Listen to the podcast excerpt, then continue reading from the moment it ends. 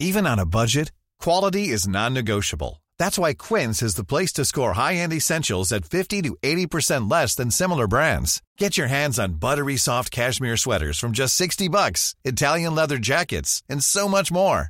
And the best part about Quince, they exclusively partner with factories committed to safe, ethical, and responsible manufacturing. Elevate your style without the elevated price tag with Quince. Go to quince.com slash upgrade for free shipping and 365-day returns.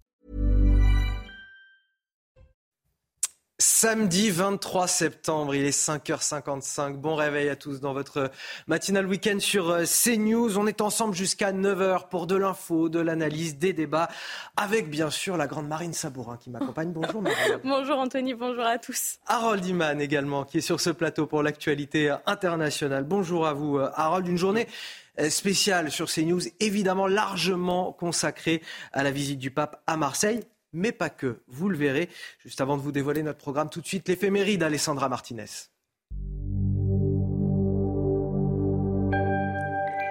Chers amis, bonjour. Constant, dont nous célébrons la fête aujourd'hui, ne s'appelle pas vraiment Constant, mais Constance. C'est un garçon, mais pour rendre son prénom masculin, la tradition l'a renommé Constant. C'est un homme très modeste, nous sommes au 5e siècle et il exerce les fonctions de sacristain dans l'église Saint-Étienne à Ancona, en Italie. D'incroyables miracles vont avoir lieu autour de lui. On raconte que quand il manque de l'huile dans les lampes, il y verse de l'eau et prie, et la flamme prend tout aussi bien. Constant fait tant de miracles qu'il attire beaucoup de curieux. C'est ainsi que l'un d'entre eux le découvre un jour en train d'astiquer les lustres de l'église avec sa blouse. Il lui dit je pensais rencontrer un grand homme. Je ne vois rien qu'un petit homme. Et Constant lui répond Tu es bien le seul à m'avoir jugé exactement. Et voici le dicton du jour que l'on doit à Saint-Lin, fêter ce jour également. À la Saint-Lin, fait rouillir le lin. C'est tout pour aujourd'hui. À demain, chers amis. Ciao. Et donc, quel est le temps dans le ciel de votre week-end? On voit ça tout de suite avec Carole Zanin pour la météo ce week-end. Réchauffez-vous le cœur.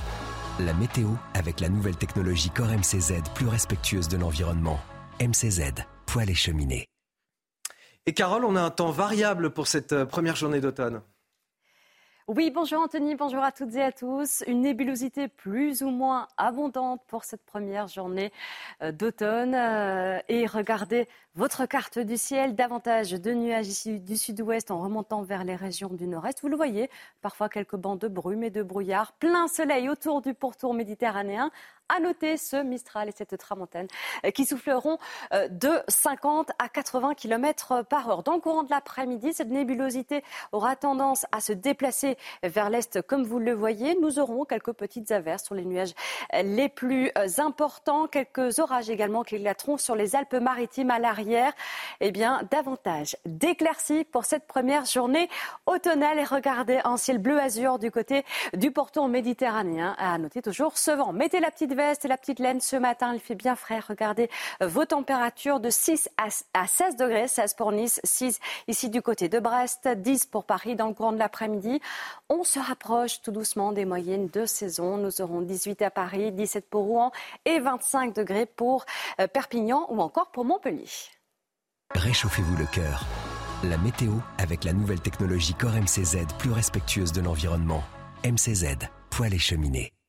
Alors j'ai quand même l'impression que le temps le plus sympa, c'est à Marseille aujourd'hui. Pour la, pour la cause, c'était euh, le pape qui est euh, en visite euh, dans la ville, dans la cité phocéenne. Journée historique, il achève sa visite aujourd'hui avec une messe géante. 60 000 personnes attendues au stade Vélodrome. Une ferveur incroyable pour les catholiques. Il aura auparavant parcouru l'avenue du Prado en, en papa mobile, avenue pavoisée de jaune et de blanc aux couleurs du Vatican. Premier voyage d'un pape à Marseille en près de cinq siècles. Le voyage du pape qui a pris euh, dès hier une tournure très politique. Il a dénoncé la peur et l'indifférence face au sort des migrants qui cherchent à traverser la Méditerranée dans un contexte évidemment tendu sur les côtes italiennes et alors même que la France a annoncé qu'elle n'acceptera pas de migrants venus de Lampedusa. Un discours du pape perçu parfois comme euh, culpabilisant par certains. On en discutera ce matin avec mes invités. Et puis la peur des Arméniens du Haut-Karabakh, 120 000 habitants dont le sort est plus que jamais incertain et qui sont désormais à la merci de l'Azerbaïdjan, trois jours après une offensive éclair et la reddition des séparatistes. Certains évoquent la crainte d'un génocide. L'analyse de la situation sur ce plateau avec Harold Iman dans ce journal commence évidemment avec euh, cette euh, deuxième journée de visite du pape François à Marseille. C'est une journée particulièrement chargée qui l'attend. Un colloque international a clôturé ce matin, un entretien avec Emmanuel Macron, une déambulation euh, sur le Prado en papa mobile et bien sûr, bien sûr, Marine, la messe géante. Oui, une messe géante de 60 000 personnes attendues au mythique stade Vélodrome en présence d'Emmanuel Macron. Le souverain pontife pourrait encore une fois évoquer le sort des migrants en Méditerranée. Retour sur le programme de cette journée avec Johan Usaï. C'est un peu avant 10 heures ce matin que le chef de l'État accueillera le pape François au palais du Pharaon pour conclure les rencontres méditerranéennes. C'est le pape François qui prendra la parole. Le chef de l'État ne s'exprimera pas publiquement. Et à 11h30, cet entretien en bilatéral entre le pape et le chef de l'État français. Pendant une heure, les deux hommes vont s'entretenir pour parler officiellement de sujets internationaux. Il sera question du Sahel, de l'Ukraine, mais il sera surtout question des sujets franco-français. Il sera question des migrants, bien sûr le pape est très sensible à ce qui se passe en ce moment à Lampedusa. Il n'est pas en accord avec la politique française. Il a d'ailleurs dénoncé hier le fanatisme de l'indifférence en priant devant une stèle en hommage aux personnes disparues euh, en mer. Qui visait-il? Eh bien, les responsables politiques, bien sûr, qui refusent d'accueillir des migrants. Or, Gérald Darmanin l'a dit, la France n'accueillera aucun migrant de Lampedusa, à l'exception de ceux qui relèvent du droit d'asile. Sujet tendu, donc. Autre sujet de tension, la fin de vie. Vous savez le président de la République, le gouvernement doit présenter un texte sur la fin de vie dans les prochains jours. Le pape François est évidemment opposé à cela. Il en sera donc question inévitablement lors de cet entretien bilatéral. Et puis le point d'ordre de, cette journée, c'est évidemment la messe qui sera célébrée au stade Vélodrome. Le président de la République sera présent, accompagné de son épouse Brigitte Macron. Et le pape François qui a une nouvelle fois dénoncé hier le sort euh, des migrants en Méditerranée lors de son discours devant la basilique Notre-Dame de la Garde. Écoutez. Chers amis, nous sommes également à un carrefour. D'un côté, la fraternité qui féconde de bonté la communauté humaine. De l'autre, l'indifférence qui ensanglante la Méditerranée. Nous ne pouvons plus assister aux tragédies des naufrages provoqués par des trafics odieux et par le fanatisme de l'indifférence. Les personnes qui risquent de se noyer lorsqu'elles sont abandonnées sur les flots doivent être secourues. C'est un devoir d'humanité, c'est un devoir de civilisation. Voilà des mots qui n'ont pas plu au, député du Rassemblement national, Stéphane Ravier, député membre de Reconquête. Je ne serai pas à la messe au stade Vélodrome demain. Je souhaite marquer mon désaccord avec son discours politique culpabilisateur. Voilà pour le, député Rassemblement national Stéphane Ravier. Euh, le pape à Marseille, mais aussi euh, les députés LFI, le fondateur du parti Jean-Luc Mélenchon. Tous se sont réunis dans le 14e arrondissement euh, de la ville, l'un des plus pauvres de la cité phocéenne, pour un rassemblement en solidarité, là aussi, avec les victimes de la barbarie, disent-ils, anti-migrants. Oui, un recueillement euh, laïque en écho à l'action des croyants qui seront euh, regroupés dans la cérémonie avec euh, le pape François. Aujourd'hui, précisent les insoumis, hier soir, Jean-Luc Mélenchon a fustigé le traitement accordé aux migrants en fonction de leur origine. Écoutez. Avons pu en arriver là, nous autres Français Comment avons pu en arriver là, nous autres Européens? Comment l'Europe a-t-elle pu, pour finir, prendre ces décisions absurdes qui consiste à transformer les peuples de l'autre rive de la Méditerranée en gardiens du cimetière que cette mer est devenue. Comment avons-nous pu être capables d'accueillir en Europe 4 800 000 Ukrainiens, dont 135 000 dans ce pays-ci, en leur consentant une allocation, en leur donnant des facilités de logement, en leur facilitant les déplacements, et ensuite le refuser à une poignée de pauvres gens, comme c'est le cas aujourd'hui à propos de Lampedusa, où s'empilent 10 000 personnes pour 400 places, et où, divisé par 28 États européens, cela nous assignerait aux uns et aux autres 250 personnes à accueillir. Et on rappelle ce sondage euh, CSA pour euh, CNews paru cette semaine. Êtes-vous favorable à l'instauration d'un blocus naval en Méditerranée? 69% des Français interrogés répondent oui euh, selon notre sondage. Oui, dans le détail, 43% des insoumis sont favorables, 37% des Verts, 78% des sympathisants Renaissance, 86% des Républicains et 92% des sympathisants du Rassemblement national. Dans l'actualité, il y a également ces manifestations anti-police organisées un peu partout en France cet après-midi. Un appel qui émane de 150 organisations ainsi que des, partis politiques comme la France Insoumise ou Europe Écologie Les Verts. Oui, nous ne pouvons accepter qu'il y ait encore d'autres morts comme Nel ou d'autres blessés victimes des violences policières, écrivent les signataires dans un communiqué. Déjà hier, une manifestation s'est déroulée à Nantes en présence de plusieurs députés LFI. Écoutez. L'impunité policière dans ce pays euh, a dépassé les bornes. On l'a vu avec euh, des libertés conditionnelles, on l'a vu avec euh, des policiers qui ont un corporatisme de certains syndicats qui sont factieux. Donc nous, on rentre en lutte à l'Assemblée nationale, on a demandé hein, euh, à ce gouvernement de s'exprimer sur ces violences policières, sur euh, la révolte des banlieues, euh, mais on lutte surtout pour cette justice sociale. La justice sociale, elle se résume pas juste à plus de pouvoir d'achat dans cette crise inflationniste. Elle se repose à l'égalité. Et aujourd'hui, la rupture d'égalité est très forte dans ce pays. Justement, l'IGPN, l'inspection générale de la police nationale, a rendu public ce jeudi un rapport annuel portant euh, sur l'année 2022. Oui, dans le détail, 575 policiers ont été entendus comme suspects l'année dernière contre 921 en 2021 et plus de 1100 en 2020. Euh, sur le terrain, l'usage des armes à feu a chuté de 24% par rapport à 2017. Les détails avec Sarah Fenzari. Celui de diminuer leur recours à l'arme à feu. Sur le terrain, les policiers ont fait usage de leurs pistolets à 255 reprises, soit une chute de 24,6% par rapport à 2017. Et pour éviter de faire couler le sang, jamais les policiers n'ont autant dégainé leurs pistolets à impulsion électrique, aussi appelés taser, utilisés à près de 2700 reprises en 2022.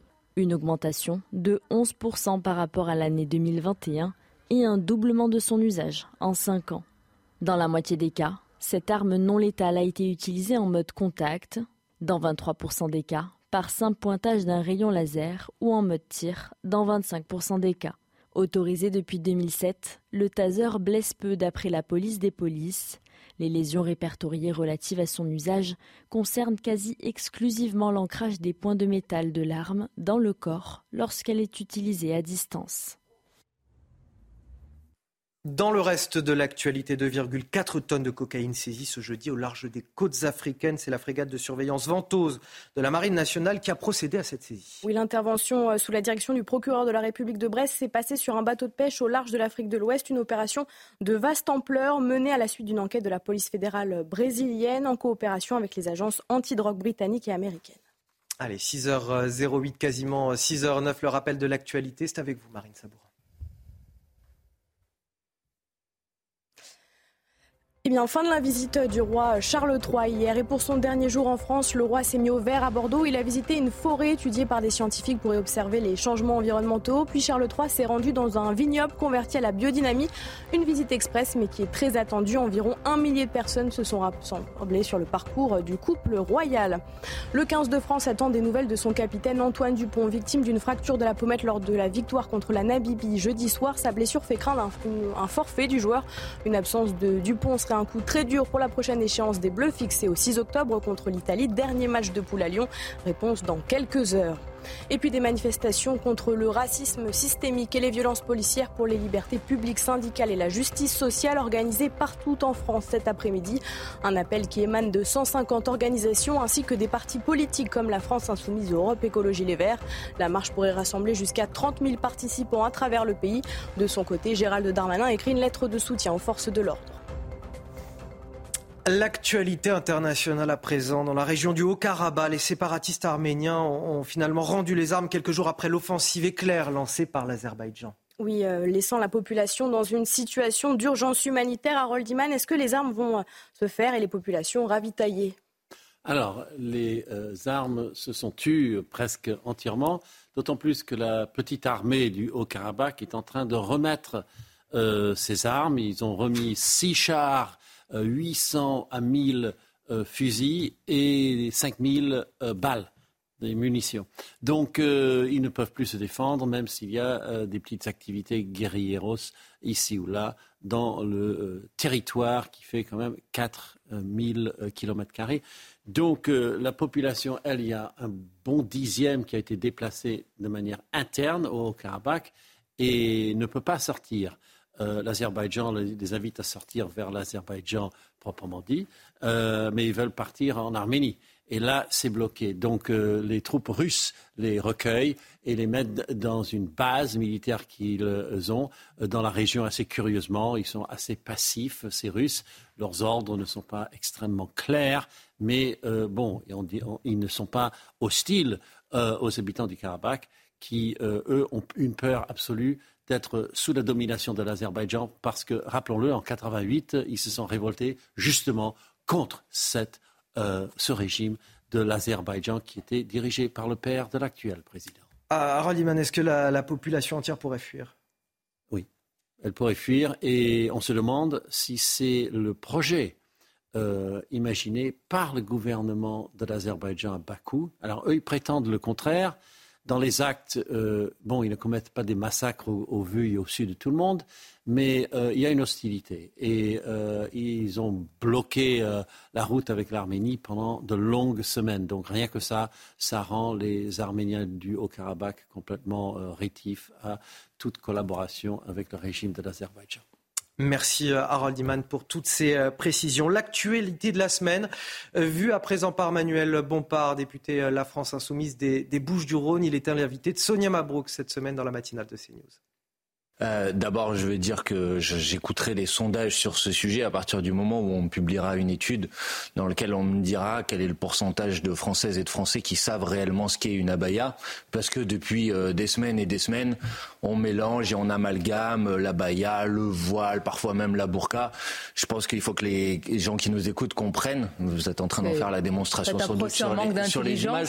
Non, pas en manque d'intelligence, en manque de partialité de la part euh, des médias, je l'assume, qui depuis euh, des semaines et des semaines montre des images en amalgamant euh, une abaya qui est une robe longue avec euh, des voiles ou des burkas qui sont, en ce qui concerne le voile, en tout cas un signe religieux. Donc moi je considère, et je l'ai dit, et je ne suis pas le seul à l'avoir dit, que l'abaya n'était pas en soi un signe religieux. Ce n'est pas seulement mon point de vue, c'était y compris le point de vue de l'État et hmm. du ministère de l'Éducation nationale avant sa dernière prise de position Hier, en cette rentrée. Non, pas du tout. C'est pas parce que c'est une association qui s'appelle Droit des musulmans qui défend un recours au nom du respect des libertés public ce, la baya devient par nature un signe religieux. Je vous rappelle que le Conseil français du culte musulman, qui jusqu'il y a peu était le principal interlocuteur de l'État euh, vis-à-vis de l'organisation du culte euh, musulman en France, dit lui-même que la baya n'est pas un signe euh, religieux. Une fois ceci dit, une fois ceci dit, bah, ce sont, en tout cas, ce n'est pas à l'État de s'insérer dans l'organisation. Mais c'est à qui alors? Est-ce que c'est aux religieux? Bah, C'est aux autorités religieuses de le définir. Ah et ensuite, attendez. Dans un État laïque? Attendez, attendez. Oui, mais la laïcité, ce n'est pas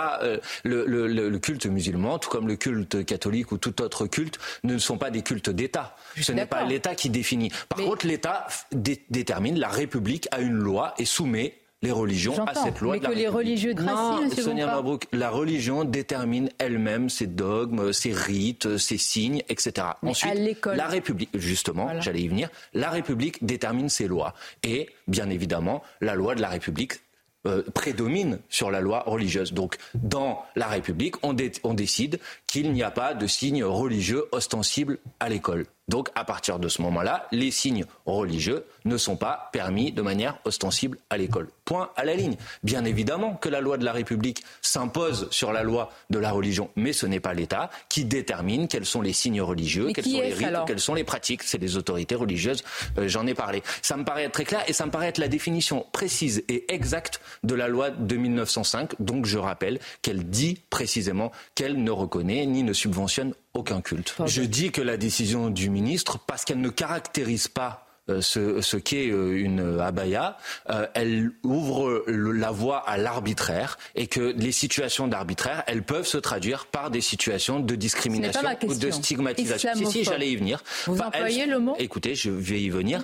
le, le, parce qu'elle ouvre la voie à l'arbitraire, cette décision, elle ouvre la voie à des situations de discrimination en raison d'une pratique religieuse, donc à de l'islamophobie. Ça ne veut pas dire que la loi elle-même l'est, ça veut dire qu'elle ouvre la voie à l'arbitraire contraire et qu'elle peut se traduire Est-ce que la décision du ministre est entre guillemets islamophobe ben, Je crois que j'ai répondu très précisément. non, le, mot est euh, important. Mathilde Panot, chef des députés mais, Sonia insoumis au Parlement, l'a utilisé.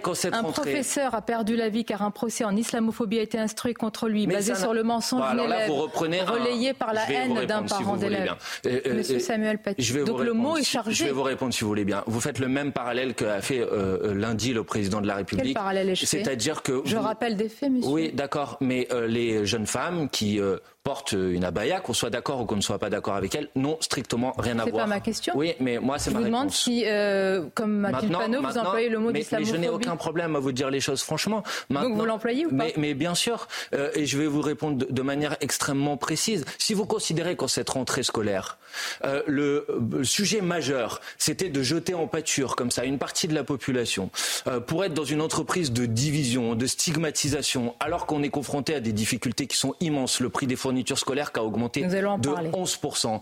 Euh, le, le, manque d'enseignants. La tentative de diversion est, est facile ce matin. Je ne fais pas de tentative de diversion. Dans un Sonia pays Mabrouk, ça fait où un 5 professeur Sonia est mort ça fait 5 minutes à cause d'un procès en islamophobie, est-ce que vous une reprenez ce mot? C'est tout? Mais je vous ai répondu oui. oui donc ou non vous pouvez me poser. Oui, vous le reprenez? Oui, bien sûr. Vous pouvez, me, vous pouvez prendre le problème par tous les bouts. J'ai pas l'habitude de reculer sur les positions qui sont, euh, qui sont les miennes. Je vous dis juste que je pense que le ministre, en mettant ce sujet sur la table en cette rentrée, euh, qui concerne 0,25% des établissements, et si j'en crois ses propres chiffres qu'il a donné lundi sur le nombre de personnes qui sont venues vêtues d'une abaya à l'école, c'est-à-dire 298 de mémoire, c'est-à-dire 0,005% des euh, euh, élèves qui sont dans le secondaire aujourd'hui, je pense effectivement qu'ils jettent un écran de fumée pour ne pas parler des principales difficultés de la rentrée. C'est l'augmentation du prix des fournitures scolaires, c'est le manque d'enseignants, c'est des enseignants qui ne sont pas suffisamment rémunérés. Et je préférerais qu'on parle de ça. comment vous appelez ça quand vous commencez à déterminer quels sont les bah Moi, je n'utilise pas la même expression qui est utilisée en Iran, monsieur, où une jeune femme a été tuée il y a un an parce qu'elle portait euh, un vêtement inapproprié par la police et du ben vêtement. Moi, je dénonce la police du vêtement en Iran et je dénonce la police du vêtement partout. Alors, moi, je dénonce la police du vêtement en Iran parce que les femmes en Iran, elles doivent avoir la possibilité de s'habiller comme elles le souhaitent, mais en France aussi. Mais Charlie Hebdo dit ce qu'elle veut. Si, si, si c'est leur ligne éditoriale, c'est leur droit. Euh, C'est-à-dire que les, vous dites la même chose que les mollahs iraniens. Mais d'accord, mais bon, ça, c'est leur, ils, ils, disent ce qu'ils veulent. C'est pas mon sujet. Mais euh, écoutez, enfin, moi, j'essaye d'avoir des principes, de défendre un certain nombre de principes. Et ces principes, c'est appliquer la loi de 2004, pas de problème, mais ne pas profiter de la loi de 2004 pour aller incorporer, rentrer dans une logique de réglementation des tenues acceptables qui, comme par hasard, concerne toujours euh, d'ailleurs le corps des, des, femmes, et là en l'occurrence des, des, des, des, jeunes femmes. Comme par Je hasard, monsieur, que parce que vous savez logique. que les religions ont un, un peu un Eh ben, droit de, vous avez malheureusement un droit de regard sur le corps Et des vous avez femmes. raison. Ce n'est pas un Et hasard. c'est inacceptable. Et donc je propose qu'on ne suive pas la même logique. Tout simplement. Euh, Non, moi, il y je aura pas, je n'ai pas parlé de défiscalisation. Vous, peut-être, mais, Mais les d'accord, autres. euh, mais ah bah, madame, écoutez, vous êtes Sonia solidaire avec vos Mais bien sûr, je camarades. suis solidaire de, vous de- de- vous l'êtes. de tous. Et dans un premier temps, l'annonce a été faite. Et puis ensuite, il a été précisé qu'il ne serait pas défiscalisé. Très bien, j'en prends acte. Maintenant, ce que je vous dis, c'est que M. Arnaud, sur ses revenus de l'année dernière, a payé l'équivalent de 12% d'impôt. La plus haute tranche de l'impôt sur le revenu, elle est à 45%. Si M. Arnaud avait payé ses impôts comme il aurait dû le payer l'année dernière, Vous êtes il aurait, désavoué il sur aurait- ce il aurait donné, mais de quoi vous me parlez Il aurait donné 400 millions d'euros aux caisses de l'État, c'est-à-dire Faites le calcul, 40 fois plus. Oui. Je parle précisément de ses revenus, pas de sa fortune personnelle, et je parle du taux auquel il a contribué à la solidarité nationale. Donc, excusez-moi de vous le dire, mais là, c'est vous qui devez euh, vérifier vos informations. Pour le reste, pour le reste, je vais vous dire, c'est un- une question d'un modèle de société. Certains considèrent peut-être que le modèle de société, c'est un modèle de société dans lequel il n'y a pas de partage des richesses organisées par l'État, et on s'en remet On à la charité. du modèle. C'est pas le mien. Très bien, il y a des euros qui arrivent, je les prends. Euh, On est d'accord. Mais, mais, mais, mais j'ai pas de problème On avec ne va ça. pas insulter celui qui, Mais je ne qui donne et pas. qui va. Je ne l'insulte pas. Je dis juste que euh, la question qui nous est posée, c'est est-ce que euh, une personne qui a beaucoup de ressources comme Monsieur Arnaud contribue à la solidarité nationale sur la base des règles qui sont mises en place dans notre pays pour partager les richesses, ou est-ce qu'on s'en remet à un modèle dans lequel c'est la charité? Bah, Pardonnez-moi, ce n'est pas le modèle de société que je défends. Je ne gère pas l'argent. vérifie le cœur et les Je- reins Je de ne gère pas l'argent de Monsieur Mélenchon, mais si, euh, si vous, vous savez que l'équivalent du don qu'a donné Bernard Arnault, si vous le ramenez à sa fortune personnelle, c'est l'équivalent pour quelqu'un qui gagne le SMIC d'un don de 30 centimes d'euros. Donc si vous voulez, si vous voulez, Madame, je peux dire, je peux dire merci, bravo. Non, non. Mais c'est pas mon sujet. Je veux Ma vos question, convictions, Monsieur faire- eh ben, mes ce matin. convictions- mes Pourquoi convictions, moins de milliardaires donnerait, euh, donnerait Laissez-moi juste développer une idée. si vous moins bien. de pauvres Euh, euh, euh, je vous dis les choses de manière très simple. Euh, la question qui nous est posée, c'est comment on fait en sorte que les plus grosses fortunes de ce pays contribuent à la solidarité nationale pour faire en sorte, effectivement, qu'il n'y ait pas besoin d'avoir de resto du cœur. Donc, que les richesses de ce pays soient partagées. Pour partager ces richesses, par exemple, pour que les gens aujourd'hui n'aient pas des difficultés à se nourrir, faut bloquer les prix sur les produits alimentaires. faut encadrer les marges parce que les prix sur les produits alimentaires, ils ont augmenté de 21%. Et dans le même temps, les marges de l'industrie agroalimentaire, ont augmenté de 70%. On dit que ça alimente, que ça nourrit l'inflation, qu'il y a une sorte de boucle salaire-prix. Eh ben, je dis que le Fonds monétaire international, qui n'est pas une officine de la France insoumise, dit que nous ne sommes pas dans une boucle euh, salaire-prix, que nous sommes dans une boucle profit-prix, et que le premier, la première cause de l'augmentation des prix, de l'inflation aujourd'hui, c'est l'augmentation des profits des grandes entreprises. Donc je dis que si vous voulez alléger la charge pour les Français de l'inflation, vous devez avoir des mesures qui sont des mesures contraignantes. Vous devez encadrer les marges, vous devez bloquer les prix, dit, vous devez vous augmenter dit, Pardonnez-moi au président de la République lors de vos rencontres Et vous allez lui redire si vous allez à cette fameuse conférence sociale ou vous dites mais la conférence sociale, excusez-moi, mais une conférence sociale n'invite pas les partis politiques. Euh, cette fameuse conférence sociale est censée, si j'ai bien compris, discuter des problèmes des branches dans lesquelles il y a des minima qui sont inférieurs au SMIC. Donc le président de la République n'a rien annoncé de nouveau. Il avait déjà annoncé qu'il y aurait des discussions avec les organisations syndicales au mois de mars. Depuis, il y a davantage de branches qui ont des minima en dessous du SMIC qu'au moment où il a fait cette annonce. Mais si à chaque revalorisation du SMIC, il faut réorganiser pendant 12 heures une discussion avec le président de la République pour obtenir que les minima de branches passent au-dessus du SMIC, tout ça est scandaleux, est absurde. Donc je propose qu'il y ait une loi puisque si le président de la République veut agir sur ce sujet, on le fait par la loi, pour qu'à chaque revalorisation du SMIC, les minima de branche soient aussi revalorisés. Il faut une commission d'enquête parlementaire. Nous en avions fait déjà la proposition. C'est mon collègue William Martinet, député des Yvelines, qui avait déposé cette proposition de commission d'enquête au mois d'avril pour qu'on enquête sur ce qui se passe euh, réellement dans ces crèches lucratives privées, dont le coût est de 15%, euh, le coût de fonctionnement est de 15% supérieur aux crèches euh, publiques et dans lesquelles il y a manifestement des situations de maltraitance. Donc oui, il faut une commission d'enquête et il faut remettre en cause ce modèle. Moi, je défends au contraire un service public de la petite enfance pour que cette question-là, elle soit gérée, euh, prise en charge par la puissance publique. Vendredi soir, euh, je crois que j'ai des pas une question réunions privée, hein, mais, mais, mais, je pense que votre question euh, est relative au match de, de rugby qui va avoir lieu. Bah, je supporterai la France, bien évidemment. Bah, je, je réclame pas la tête de qui que ce soit, moi, mais je dis que dans le sport, il me semble qu'il y a un devoir d'exemplarité et qu'il est normal que le fait que quelqu'un qui a été condamné en première instance, même si c'est vrai, vous avez raison, il a fait euh, appel pour euh, violence raciste à minima s'excuse, à minima prennent la parole et disent qu'il regrette son geste. Il l'a fait. Il n'a pas fait. Il l'a fait en pleurs. Euh, son geste, il a contesté. Bah, il le conteste. il, conteste les paroles qu'il a tenues. Moi, écoutez, j'en crois les témoignages d'un certain nombre d'autres joueurs. J'ai entendu ce que disait Monsieur Dussautoir, ancien capitaine de l'équipe de France de rugby. Vous savez, faire attention aux témoignages dans une affaire tout autre hein, qui n'a rien à voir. Dans l'affaire Katnins, vous avez plus attention aux témoignages. Franchement, ce que vous faites, Sonia Mabrou, je vous le dis sincèrement, les yeux dans les yeux,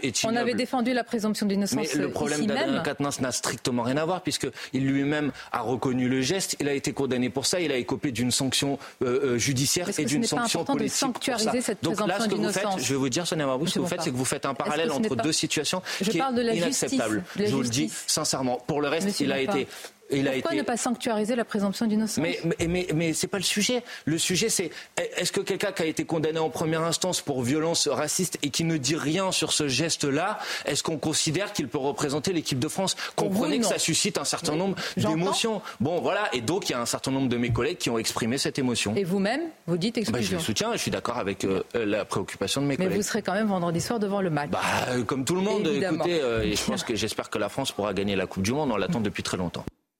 Allez, restez avec nous sur CNews. On marque une courte pause dans un instant. Le stade Vélodrome où 60 000 personnes sont attendues aujourd'hui et un dispositif de sécurité conséquent, 6 000 policiers et gendarmes mobilisés. Nous serons dans quelques instants au cœur du dispositif. A tout de suite sur CNews. 6h30 dans la matinale week-end sur CNews. Bienvenue à, ceux qui nous rejoignent. Une table exceptionnelle pour décrypter toute l'info jusqu'à 9h. Marine Sabourin, Carole Zanin pour euh, la météo, Harold Iman pour l'actualité euh, internationale également. Et Michel Taube qui nous a rejoint pour analyser, décrypter euh, l'actualité. Michel Taube, je le rappelle, s'il était besoin de le faire, mais bon, je le fais quand même, fondateur du site Opinion Internationale. Merci, d'être avec nous comme tous les week-ends. Voici les titres de votre journal de 6h30. À la une, cette journée historique Évidemment, le pape François qui achève sa visite à Marseille avec une messe géante. 60 000 personnes attendues aujourd'hui au stade Vélodrome, 100 000 tout au long du parcours de la Papa Mobile, notamment sur l'avenue du Prado. Évidemment, c'est un dispositif de sécurité sans précédent qui a été mis en place. 6 000 policiers et gendarmes mobilisés. Vous verrez dans un instant notre reportage au PC Sécurité au cœur de ce dispositif exceptionnel. Les forces de l'ordre sous tension, alors même que des manifestations anti-police sont organisées un petit peu partout aujourd'hui à travers le pays. Les services de renseignement évoquent jusqu'à 30 000 participants, dont plusieurs centaines d'éléments radicaux, notamment à Paris, place de la République. On craint des troubles à l'ordre public un petit peu partout, notamment à Lille, Rennes, Toulouse ou encore Bordeaux. Dans une lettre, Gérald Darmanin a affiché son, son soutien, un soutien des plus fermes à la police. Une école maternelle du 7e arrondissement de Paris occupée illégalement par des migrants dans des conditions sanitaires déplorables. Si l'école n'est plus en service depuis deux ans, son occupation inquiète les riverains. Vous entendrez leur réaction dans ce journal. Nous nous sommes rendus sur place avec nos équipes. Mais tout d'abord, ce dispositif hors norme qui a été mis en place pour la venue du, pape à Marseille, du, jamais vu. Cet après-midi, le souverain pontife va remonter l'avenue euh, du Prado à bord de sa papa mobile. Il devrait saluer la foule pendant au moins 15 minutes avant de rejoindre le mythique stade Vélodrome, où il sera attendu, Marine, pour célébrer une messe devant près de 60 000 personnes. Oui, un tel euh, dispositif demande une véritable organisation. Neuf mois ont été nécessaires pour organiser cette euh, visite historique. Nos journalistes Régine Delfour et Sacha Robin étaient hier au PC opérationnel de Marseille. Le récit est signé Michael Dos Santos. Dans le ciel, sur terre ou en mer, rien n'échappe à la vigilance du PC opérationnel de Marseille. C'est depuis ces postes de contrôle qu'est géré le dispositif de sécurité le plus important jamais déployé dans la cité phocéenne. Environ 6000 policiers et gendarmes ont été mobilisés, des femmes et des hommes aux compétences variées le RAID dans toutes ses spécialités. Euh, on va également déployer également toutes nos unités spécialisées, brigade équestre, on aura des chevaux, également des bateaux, hein, puisque nous sommes au bord de la mer et qu'il faut donc euh, surveiller le, littoral, des moyens aériens de lutte euh, anti-drone. Préparé depuis neuf mois, ce dispositif vise à sécuriser tous les sites visités par le souverain pontife, le stade Vélodrome pour la messe géante ou encore l'avenue du Prado. Au total, près de 100 000 personnes y sont attendues pour la déambulation du pape François. Ici, on va voir beaucoup de gens, donc le risque majeur, c'est la gestion de foule, euh, faire en sorte que les flux soient les plus régulés possibles, de manière à ce que les gens ne se retrouvent pas amassés à des endroits, ce qui pourrait effectivement présenter un certain danger. Autre objectif de ce dispositif de sécurité, écarter toute menace terroriste. Les sites ont fait l'objet d'un déminage systématique, les périmètres ont été sécurisés des filtrages, des contrôles, des zones vraiment qui sont interdites euh, au public, interdites au stationnement de véhicules. Hormis les forces de l'ordre, 1000 agents de la sécurité privée seront sur le terrain, sans compter le propre service d'ordre du pape François. Alors un mot sur ce, euh, cet événement exceptionnel au, mythique stade Mélodrome, 60 000 personnes, une ferveur euh, incroyable et forcément un, un, dispositif qui va avec. Ah oui, là, là on est proche, à mon avis, de la complexité euh, qu'ont, par exemple, les Jeux Olympiques et la cérémonie d'ouverture euh, en juillet prochain. Euh, ça fait office de test, c'est ça que vous ah, Là, vraiment, c'est un test grandeur nature parce que, encore une fois, là, à Marseille, il y a plusieurs sites. vous parlez du stade Vélodrome, mais il y aura aussi une déambulation sur le Prado. la journée pour le pape est extrêmement chargée. Donc, effectivement, ça a été toute une organisation sécuritaire.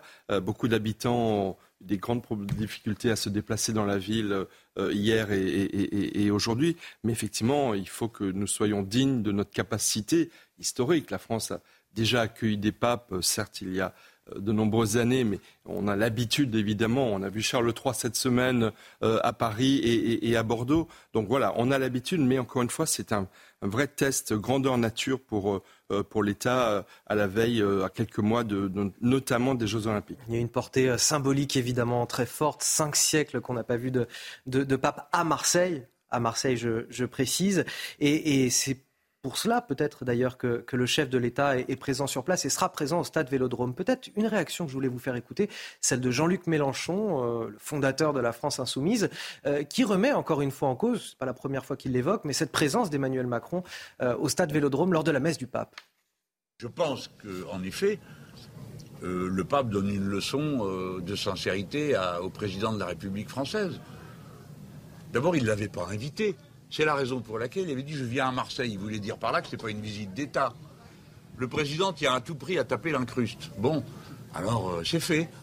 Mais quand même, euh, sa présence à la messe n'a aucun sens. D'abord, comme président de la République française, il n'a rien à faire dans une messe, mais qui plus est, comme hypocrite non plus.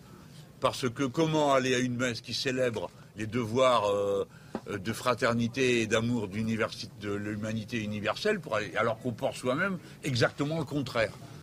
Alors Michel Taub, vous êtes d'accord avec Jean-Luc Mélenchon? Sa présence n'a aucun sens, euh, Emmanuel Macron? Non, je ne suis pas d'accord avec euh, Jean-Luc Mélenchon. Évidemment que le message que va délivrer le pape, il a déjà commencé hier, qui est un discours clairement immigrationniste et qui un appel à l'accueil des migrants en, grand nombre, va peut-être gêner la politique à venir d'Emmanuel Macron et notamment le prochain vote sur la loi immigration.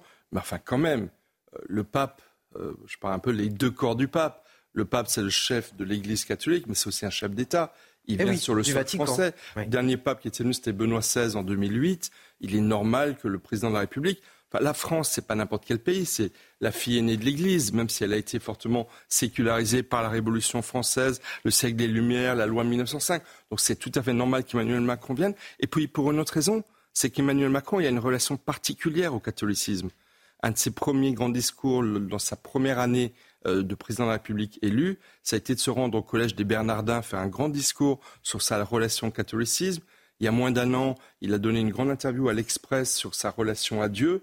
Voilà, donc Emmanuel Macron, il a aussi, euh, j'ai envie de dire, sa, sa, démarche spirituelle personnelle. Et je trouve que cette présence, euh, effectivement, au stade Vélodrome a aussi du sens et pour lui-même et en tant que président de la République française. Alors, vous avez commencé à en, parler. Euh, la visite du pape a été en partie consacrée hier aux, migrants naufragés en Méditerranée. Marine, depuis le début de son pontificat en 2013, le pape François ne, cesse de plaider en faveur de leur accueil. Oui, voici ces mots. Nous ne pouvons plus assister aux tragédies des naufrages provoqués par des trafics odieux. Il a une nouvelle fois martelé un message de secours et d'accueil. Écoutez.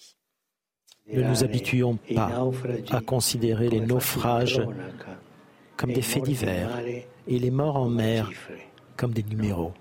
Devant un tel drame, les mots ne servent à rien. Il faut des actes. Mais avant cela, il faut de l'humanité, du silence, des larmes, de la compassion et de la prière. Alors je vais vous faire réagir à, ces mots, Michel Taupe. Tout d'abord, je voudrais euh, qu'on en parle avec euh, Harold Iman, euh, on disait, euh, Harold, le pape a, toujours manifesté sa grande solidarité euh, euh, à l'égard des, réfugiés et, des migrants.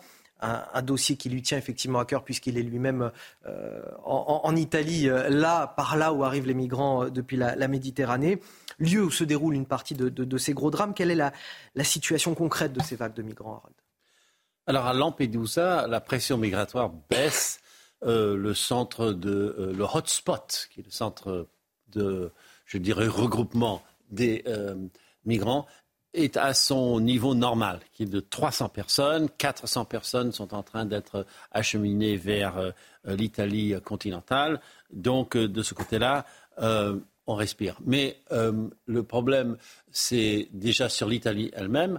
On est en train de dispatcher Hein, de répartir ces migrants dans chaque région de l'Italie. Hein. C'est un peu à l'image de ce qu'on aurait fait pour l'Union européenne, mais à l'échelle italienne. Et chaque région aura au moins un euh, pôle judiciaire pour expulser les déboutés du droit d'asile.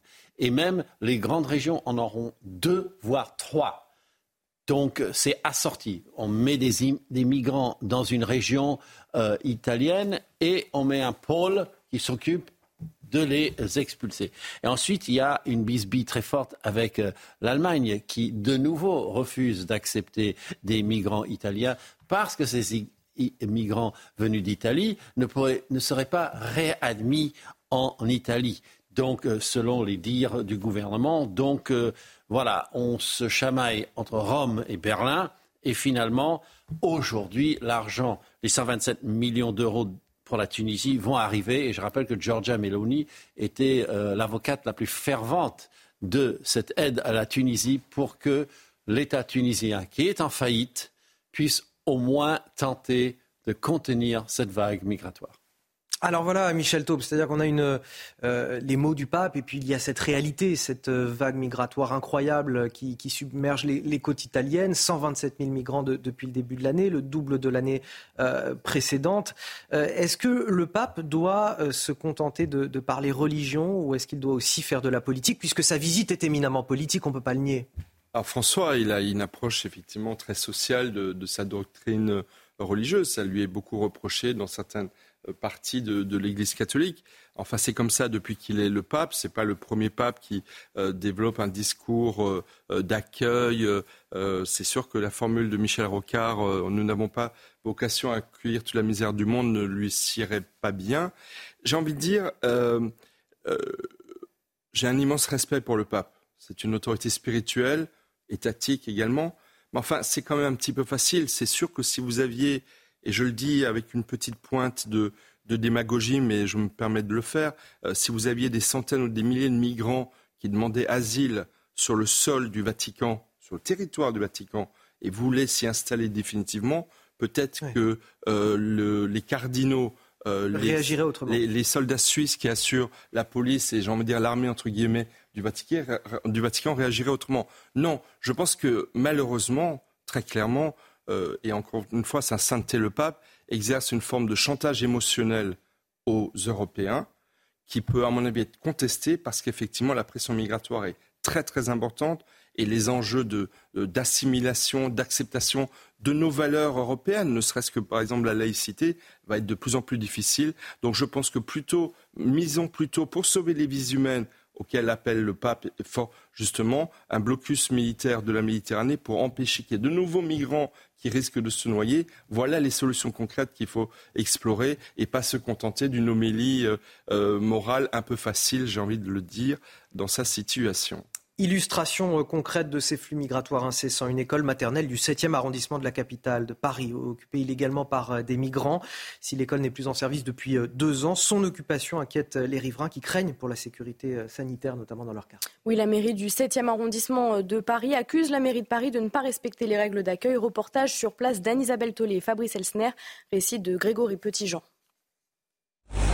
Derrière cette porte, une école délaissée qui accueillait encore en 2021 des élèves de maternelle. Après avoir hébergé des réfugiés ukrainiens durant plusieurs mois, les lieux ont été réinvestis. En témoigne cette nourriture à l'entrée de l'établissement. Plus loin, le contraste est saisissant. À côté des dessins d'enfants encore présents, des lits sur lesquels dorment 25 migrants arrivés mardi en fin de journée. Averti une heure avant leur venue par la mairie de Paris, Rachida Dati, maire du 7e arrondissement, dénonce de mauvaises conditions d'accueil. Il n'existe ni sanitaire ni commodité. Les issues de secours ne fonctionnent pas. Il y a donc un risque grave de péril, en particulier d'incendie. C'est donc un local qui n'est pas adapté à un accueil de public de jour comme de nuit. Pas de douche, des lavabos et des WC pour très jeunes enfants. Des commodités dont semble néanmoins se contenter ce Guinéen qui dit avoir 16 ans. Oui, en tout cas, on est là, on nous donne de manger, on dort bien. Comme cet individu, la plupart des personnes logées disent être mineures, venir de Guinée, un pays qui n'est pas en guerre, et aspirent à s'instruire. Qu'est-ce que vous espérez ici en France? Ici, une bonne formation. La présence de ces migrants, censés être provisoires, divise les riverains. Ce que j'aime pas, c'est que les choses ne soient pas dites. Bien sûr, je suis pour qu'on aide les migrants, mais euh, que la fenêtre soit ouverte comme ça, euh, c'est pas normal. Que les lumières restent allumées toute la journée, c'est pas normal. Moi, ça me dérange pas. À partir du moment où on les gère. C'est ça le problème. Prise en charge par l'association France Terre d'Asile qui n'a pas souhaité répondre à nos questions. Ces migrants doivent passer des tests médicaux pour déterminer leur âge avant d'être réorientés. 6h45 sur CNews, le rappel de l'actualité, Marine Sabourin. Les séparatistes du Haut-Karabakh ont annoncé hier négocier avec l'Azerbaïdjan le retrait de leurs troupes de cette région en majorité peuplée d'Arméniens. Les forces indépendantistes ont capitulé face à l'offensive éclair de l'Azerbaïdjan et les négociations menées sous l'égide de la Russie ne donnent pour l'heure aucun résultat. Depuis plusieurs semaines, les Arméniens font face à une situation d'urgence humanitaire dans la région. Le retrait des troupes permettrait d'assurer le retour dans leur foyer des citoyens déplacés par l'agression militaire. À Hollywood, les négociations entre studios et scénaristes progressent alors qu'une grève paralyse l'industrie depuis près de cinq mois. Les studios et syndicats ont repris cette semaine leur pourparlers sur le partage des revenus du streaming et l'encadrement de l'usage de l'intelligence artificielle. Le mouvement social aurait causé une perte de 5 milliards de dollars pour l'économie californienne. Et puis l'ancien président italien de 2006 à 2015, Giorgio Napolitano, dirigeant historique du Parti communiste, est décédé hier à l'âge de 98 ans. Giorgia Meloni, première ministre italienne, a présenté ses plus profondes condoléances à la famille. Dans un télégramme à sa veuve, le pape François, en voyage à Marseille, a quant à lui salué un homme ayant consacré son action politique à préserver l'unité et la concorde de son pays. Des manifestations anti-police organisées un petit peu partout en France cet après-midi. 150 organisations qui ont euh, lancé cet appel, ainsi que des partis politiques comme la France Insoumise ou Europe Écologie Les Verts. Gérald Darmanin a d'ailleurs, euh, Marine, écrit une lettre de soutien aux forces de l'ordre. Oui, euh, voici ces mots. Au moment où des appels à manifester contre les forces de l'ordre sont organisés ou sous prétexte de marche contre le racisme et les violences policières, certains scandent les pires slogans porteurs de haine contre les serviteurs de l'État et les institutions de la République. Je tenais à vous témoigner mon soutien soutien sans faille. Quant aux affiches associant une croix gammée à la police nationale, le ministre de l'Intérieur a réagi. Ces dessins sont ignominieux, ils déshonorent ceux qui les diffusent. Ils doivent être condamnés avec la plus grande vigueur. Des dessins qui ont été euh, diffusés sur les réseaux sociaux. Plusieurs éléments dits à risque pourraient euh, perturber d'ailleurs le, le déroulé de ces manifestations où près de 30 000 personnes sont attendues. Alors à quoi faut-il s'attendre aujourd'hui? Élément de réponse avec Charles Pousseau et Sandra Buisson. La marche unitaire devrait rassembler 24 à 30 000 participants à travers la France. Selon nos informations, entre 4 000 et 6 000 personnes pourraient se rassembler à Paris pour protester contre le racisme, les violences policières et pour les libertés publiques. Parmi eux, 200 à 400 éléments à risque, près de 200 éléments d'ultra-gauche et une cinquantaine de gilets jaunes radicalisés pourraient être de la partie. Partout en France, des risques de troubles à l'ordre public sont à prévoir, notamment à Rennes, Lille, Toulouse ou encore Bordeaux. Nice pourrait être le théâtre d'affrontement entre le groupe d'ultra-gauche présent pour la marche unitaire et celui d'ultra-droite qui se rassemble à proximité pour protester contre le trafic de drogue. Gérald Darmanin fait part de ses consignes au préfet. Si les conditions du bon déroulement des manifestations ne sont pas remplies, ils pourront alors interdire les rassemblements. Allez, pour finir les sports. Retrouvez votre programme de choix avec Autosphère, premier distributeur automobile en France. Et on commence avec de la Ligue 1 et l'affiche d'hier entre Monaco et Nice. Oui, Monaco euh, qui a vécu une soirée compliquée. Son attaquant a raté un penalty avant de rater un deuxième. Monaco perd finalement la rencontre 1-0 avec cette première défaite de la saison. Monaco voit donc Nice reprendre la tête du championnat. Et du foot, toujours avec euh, la crise à l'Olympique de Marseille. Oui, à la veille du classique face au PSG ce dimanche à 20h45, le président de l'Olympique de Marseille, Pablo Longoria, reste à son poste et va déposer plainte. Annonce faite lors d'une conférence de presse euh, hier. Écoutez-le. Je reprends de l'énergie, je me charge et j'ai décidé de poursuivre ma mission de président de l'Olympique de Marseille. Je serai à Paris dimanche. Je dois aller au bout des choses et de ce que je pense. J'ai donc demandé à mes avocats de déposer plainte par rapport à ce qui s'est passé. Allez, on termine avec de la Formule 1, le Grand Prix du Japon. Oui, alors que la dernière séance d'essai libre s'est terminée il y a quelques heures, Max Verstappen a dominé euh, les trois séances, se plaçant en favori pour aller chercher la pole position ce matin. Plus tôt dans la matinée, l'écurie AlphaTauri a confirmé ses pilotes pour 2024. Daniel Ricciardo et Yuki Tsunodana piloteront donc euh, encore l'an prochain. Vous avez profité de votre programme de choix avec Autosphère, premier distributeur automobile en France. Allez, notre focus à présent. Cette semaine, le gouvernement a annoncé son intention de vendre certains antibiotiques à l'unité. On va faire euh, le point là-dessus ce matin avec Philippe Denry. Bonjour, vous êtes euh, vice-président de la FSPF, le, syndicat majoritaire des, pharmaciens d'officine. Merci d'être avec nous pour euh, décrypter tout ça. Tout d'abord, avant de me dire si vous êtes favorable à, cette mesure ou pas, ça va concerner quels antibiotiques? J'imagine que ça ne concerne pas tous les antibiotiques. Non, ça, bonjour à vous, merci. Euh, non, ça va pas concerner tous les antibiotiques. Euh, ça va principalement concerner l'amoxicilline, euh, qui est un antibiotique très utilisé pour les, infections courantes et sur lesquelles on, a eu des tensions l'année passée et on peut commencer déjà à avoir quelques tensions.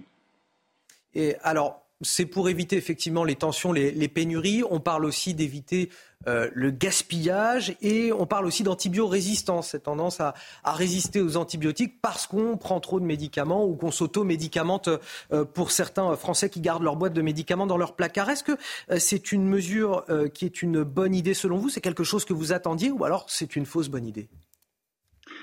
Oui.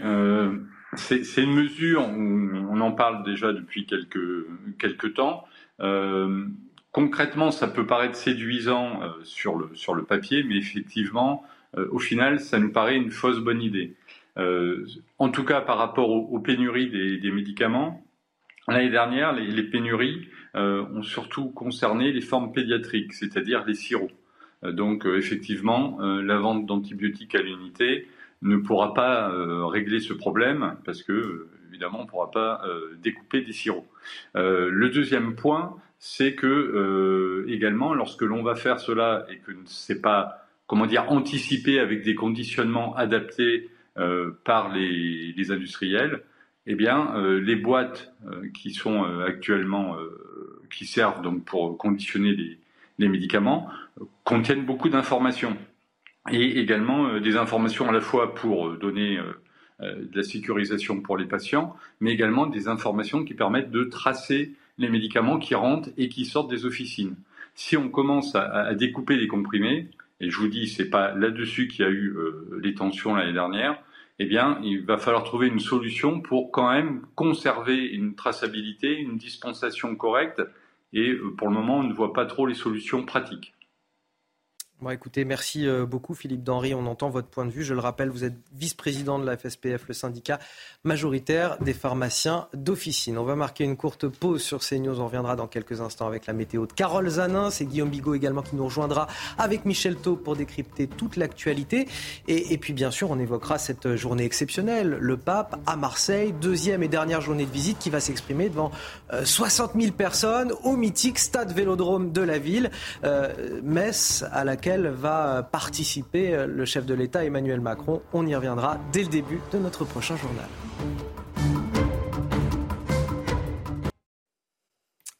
6h59. Bon réveil à tous dans la matinale week-end pour ceux qui nous euh, rejoignent. Un plateau exceptionnel pour commenter cette journée spéciale de visite du pape à Marseille. On en parlera bien sûr avec Marine Sabourin. Guillaume Bigot, bonjour. Bonjour Anthony. Qui nous a rejoint sur ce plateau. Éditorialiste, politologue, membre de la rédaction du média Front Populaire. Michel Taube, toujours fondateur du site Opinion Internationale. Et Harold Iman pour décrypter là aussi toute l'actualité internationale. J'oubliais Carole Zanin, évidemment, pour la météo de votre samedi. Réchauffez-vous le cœur. La météo avec la nouvelle technologie Core MCZ plus respectueuse de l'environnement. MCZ, poêle et cheminée. Et Carole, il faut donc s'attendre à un temps plus calme ce samedi.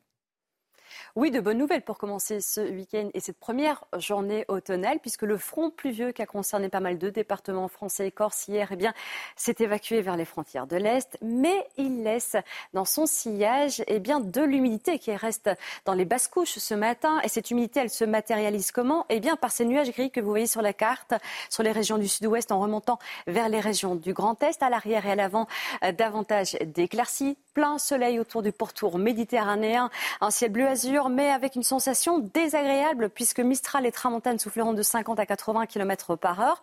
Dans le courant de l'après-midi, cette humidité, eh bien, elle va se décaler vers les régions de l'Est et vous pourriez avoir sous les plus gros nuages quelques petites averses très faibles au niveau des cumuls euh, pluviométriques, quelques orages également qui pourraient éclater euh, sur les Alpes-Maritimes. À l'arrière, une nébulosité qui se fera de moins en moins présente, toujours du plein soleil autour du pourtour méditerranéen.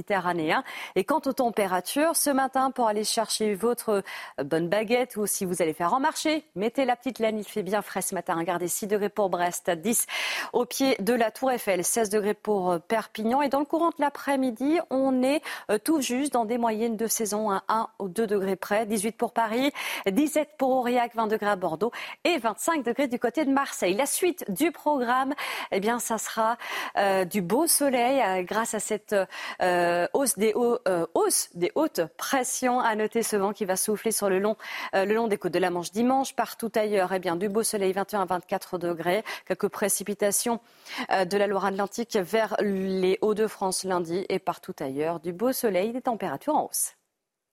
Réchauffez-vous le cœur. La météo avec la nouvelle technologie Core MCZ plus respectueuse de l'environnement. MCZ, poêle et cheminée.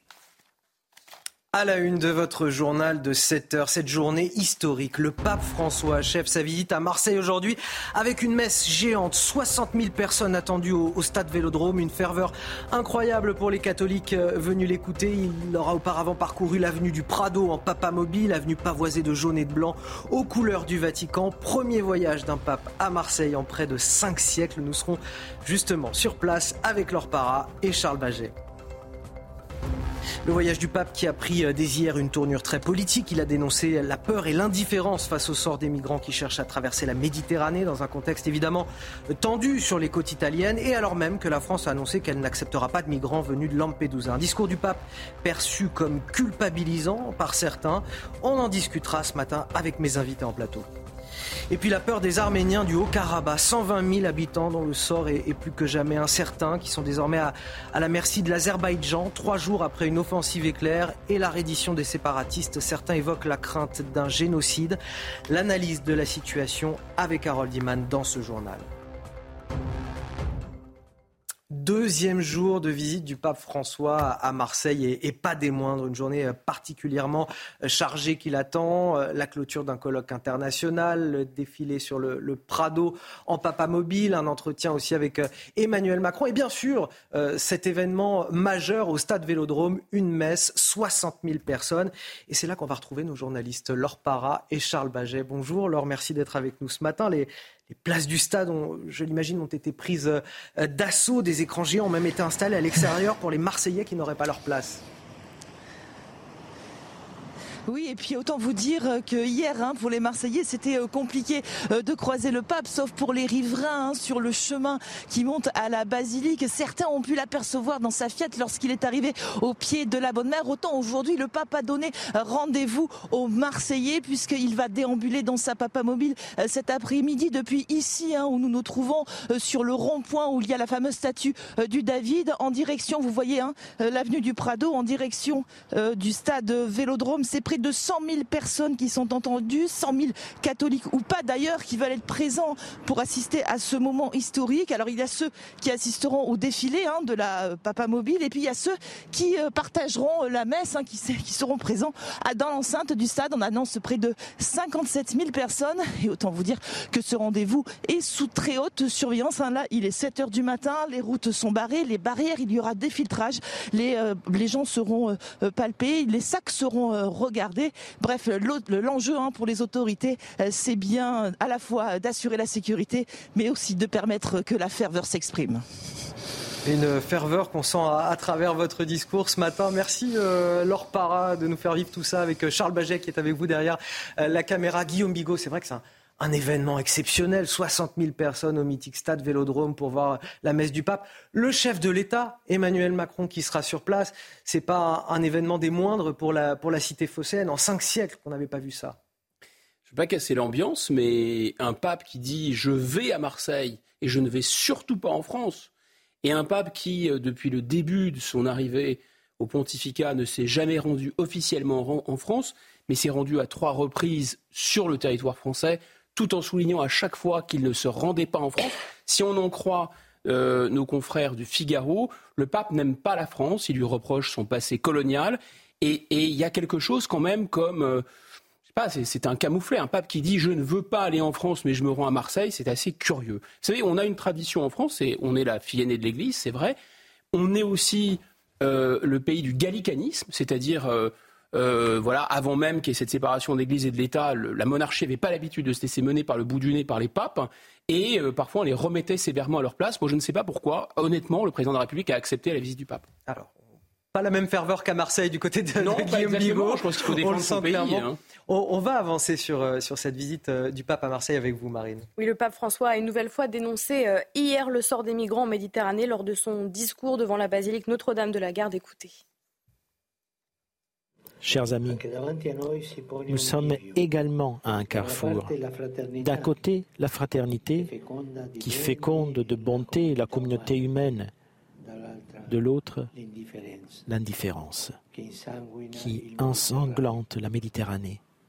Nous ne pouvons plus assister aux tragédies des naufrages provoqués par des trafics odieux et par le fanatisme de l'indifférence. Les personnes qui risquent de se noyer lorsqu'elles sont abandonnées sur les flots doivent être secourues. C'est un devoir d'humanité, c'est un devoir de civilisation. Alors, ces mots du pape n'ont pas plu au, sénateur Reconquête Stéphane euh, Ravier, sénateur euh, Reconquête des Bouches-du-Rhône. Je ne serai pas à la messe au stade Vélodrome demain. Je souhaite marquer mon désaccord avec son discours politique culpabilisateur. Est-ce que vous êtes d'accord avec ça, Guillaume Bigot? C'est un discours politique culpabilisateur euh, que tient le pape en France? Ben, on l'entend peu sur les persécutions que subissent les chrétiens, on l'entend peu sur la question d'Arménie par exemple, on l'entend peu sur quand le royaume d'Arabie saoudite euh, à balles réelles sur des migrants, on l'entend assez peu.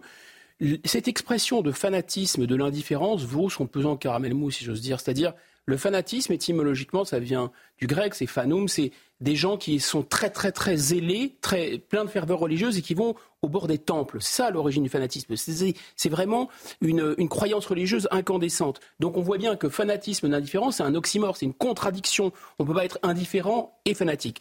Deuxièmement, il parle d'égoïsme, le pape. Et, effectivement, il fait référence à ces paroles euh, des Écritures, disant euh, euh, un riche, ça sera plus facile pour un, pour un riche de passer par l'aiguille, le, par l'aiguille, le trou d'une aiguille, que d'arriver dans le royaume des cieux. Et les premiers seront les derniers, etc.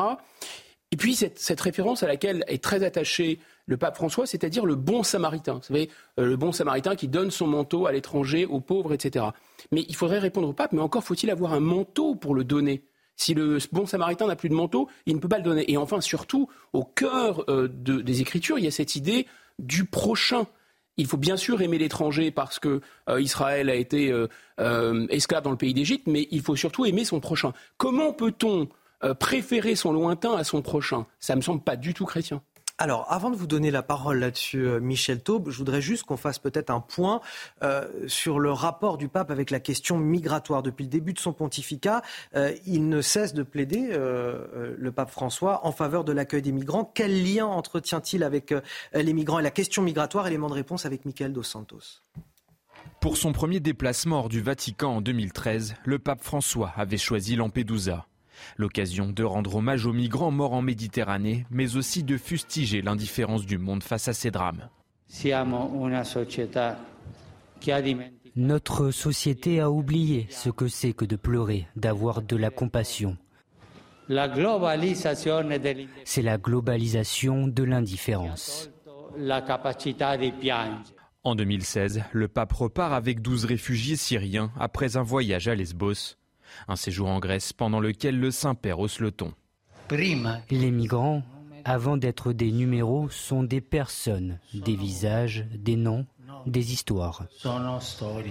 Cinq ans plus tard, le pape François est de retour à Lesbos pour visiter un camp de migrants. Quelques jours auparavant, le Saint-Père avait employé des mots durs pour alerter sur les morts en Méditerranée. Ce sont nos frères et sœurs. Combien ont perdu la vie en mer? Aujourd'hui, notre mer, la Méditerranée, est un grand cimetière. Pendant son pontificat, le pape François a également multiplié les marques de soutien envers les migrants depuis le Vatican, avec des messes, ou encore lorsqu'il lave les pieds de migrants comme Jésus avec les apôtres.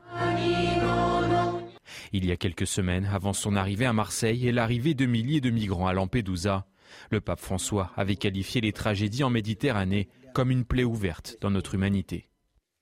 Il est à sa place, euh, selon vous, le pape François, quand il évoque ces questions migratoires, quand il défend l'accueil des migrants, ou est-ce qu'il est en dehors des réalités aussi que traversent euh, les peuples européens avec euh, cette... En, dehors des réalités, très certainement.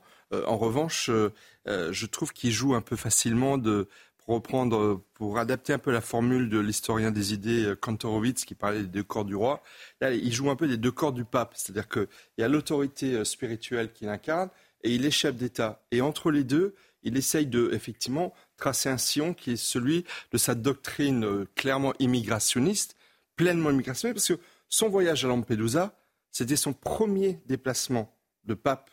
C'était il y a dix ans, c'était en 2013 premier déplacement. Donc chez lui, effectivement, c'est fondamental l'ouverture aux migrants. Mais comme j'aime à le dire avec une petite pointe de démagogie, c'est pas lui qui est, euh, euh, c'est pas le Vatican, c'est pas le petit territoire du Vatican que les migrants où les migrants voudraient s'installer.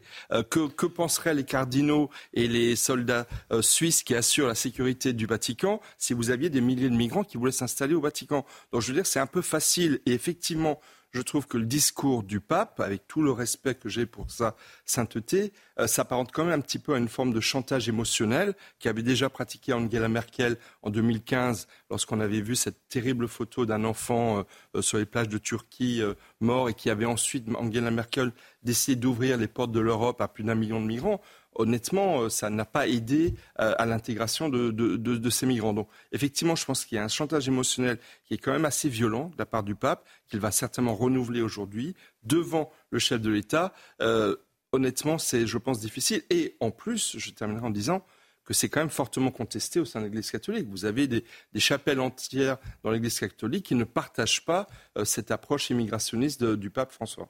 Et c'est oublier également que euh, les peuples européens sont en attente euh, de, décisions de leur gouvernement concernant ces, flux migratoires, notamment les Français. À cette question, êtes-vous favorable à l'instauration d'un blocus naval en Méditerranée? 69% euh, des Français interrogés répondent oui. C'est un sondage CSA pour CNews. Oui, dans le détail, 43% des insoumis sont favorables, 37% des Verts, 78% des sympathisants Renaissance, 86% des Républicains et 92% des sympathisants du Rassemblement national. Alors Guillaume Bigot, peut-être justement une réaction sur ce, sur ce sondage et les attentes euh, des peuples. Ça a l'air de ne pas être très chrétien et ça a l'air d'être de l'égoïsme. Et il faut se méfier des apparences parce que finalement, il y a une contradiction très puissante entre le message profond du christianisme, c'est-à-dire l'amour, et on ne peut pas fonder une politique ou un État sur l'amour, et euh, les paroles, les écritures sont très claires, mon royaume n'est pas de ce monde. Donc la politique, c'est la politique, laissez à César ce qui est à César, et euh, à Dieu ce qui est à Dieu, et Dieu est amour, et effectivement, il faut accueillir l'autre. Mais il peut y avoir une conciliation entre les deux, si vous voulez, c'est la politique du moindre mal. La seule politique chrétienne possible, c'est pas de faire le bien, ça c'est pas de la politique, ça d'ailleurs, ça finit souvent sous forme de totalitarisme si on essaie de faire le bien, mais par contre, on peut essayer d'éviter le mal. Et pour éviter le mal, c'est le moindre mal.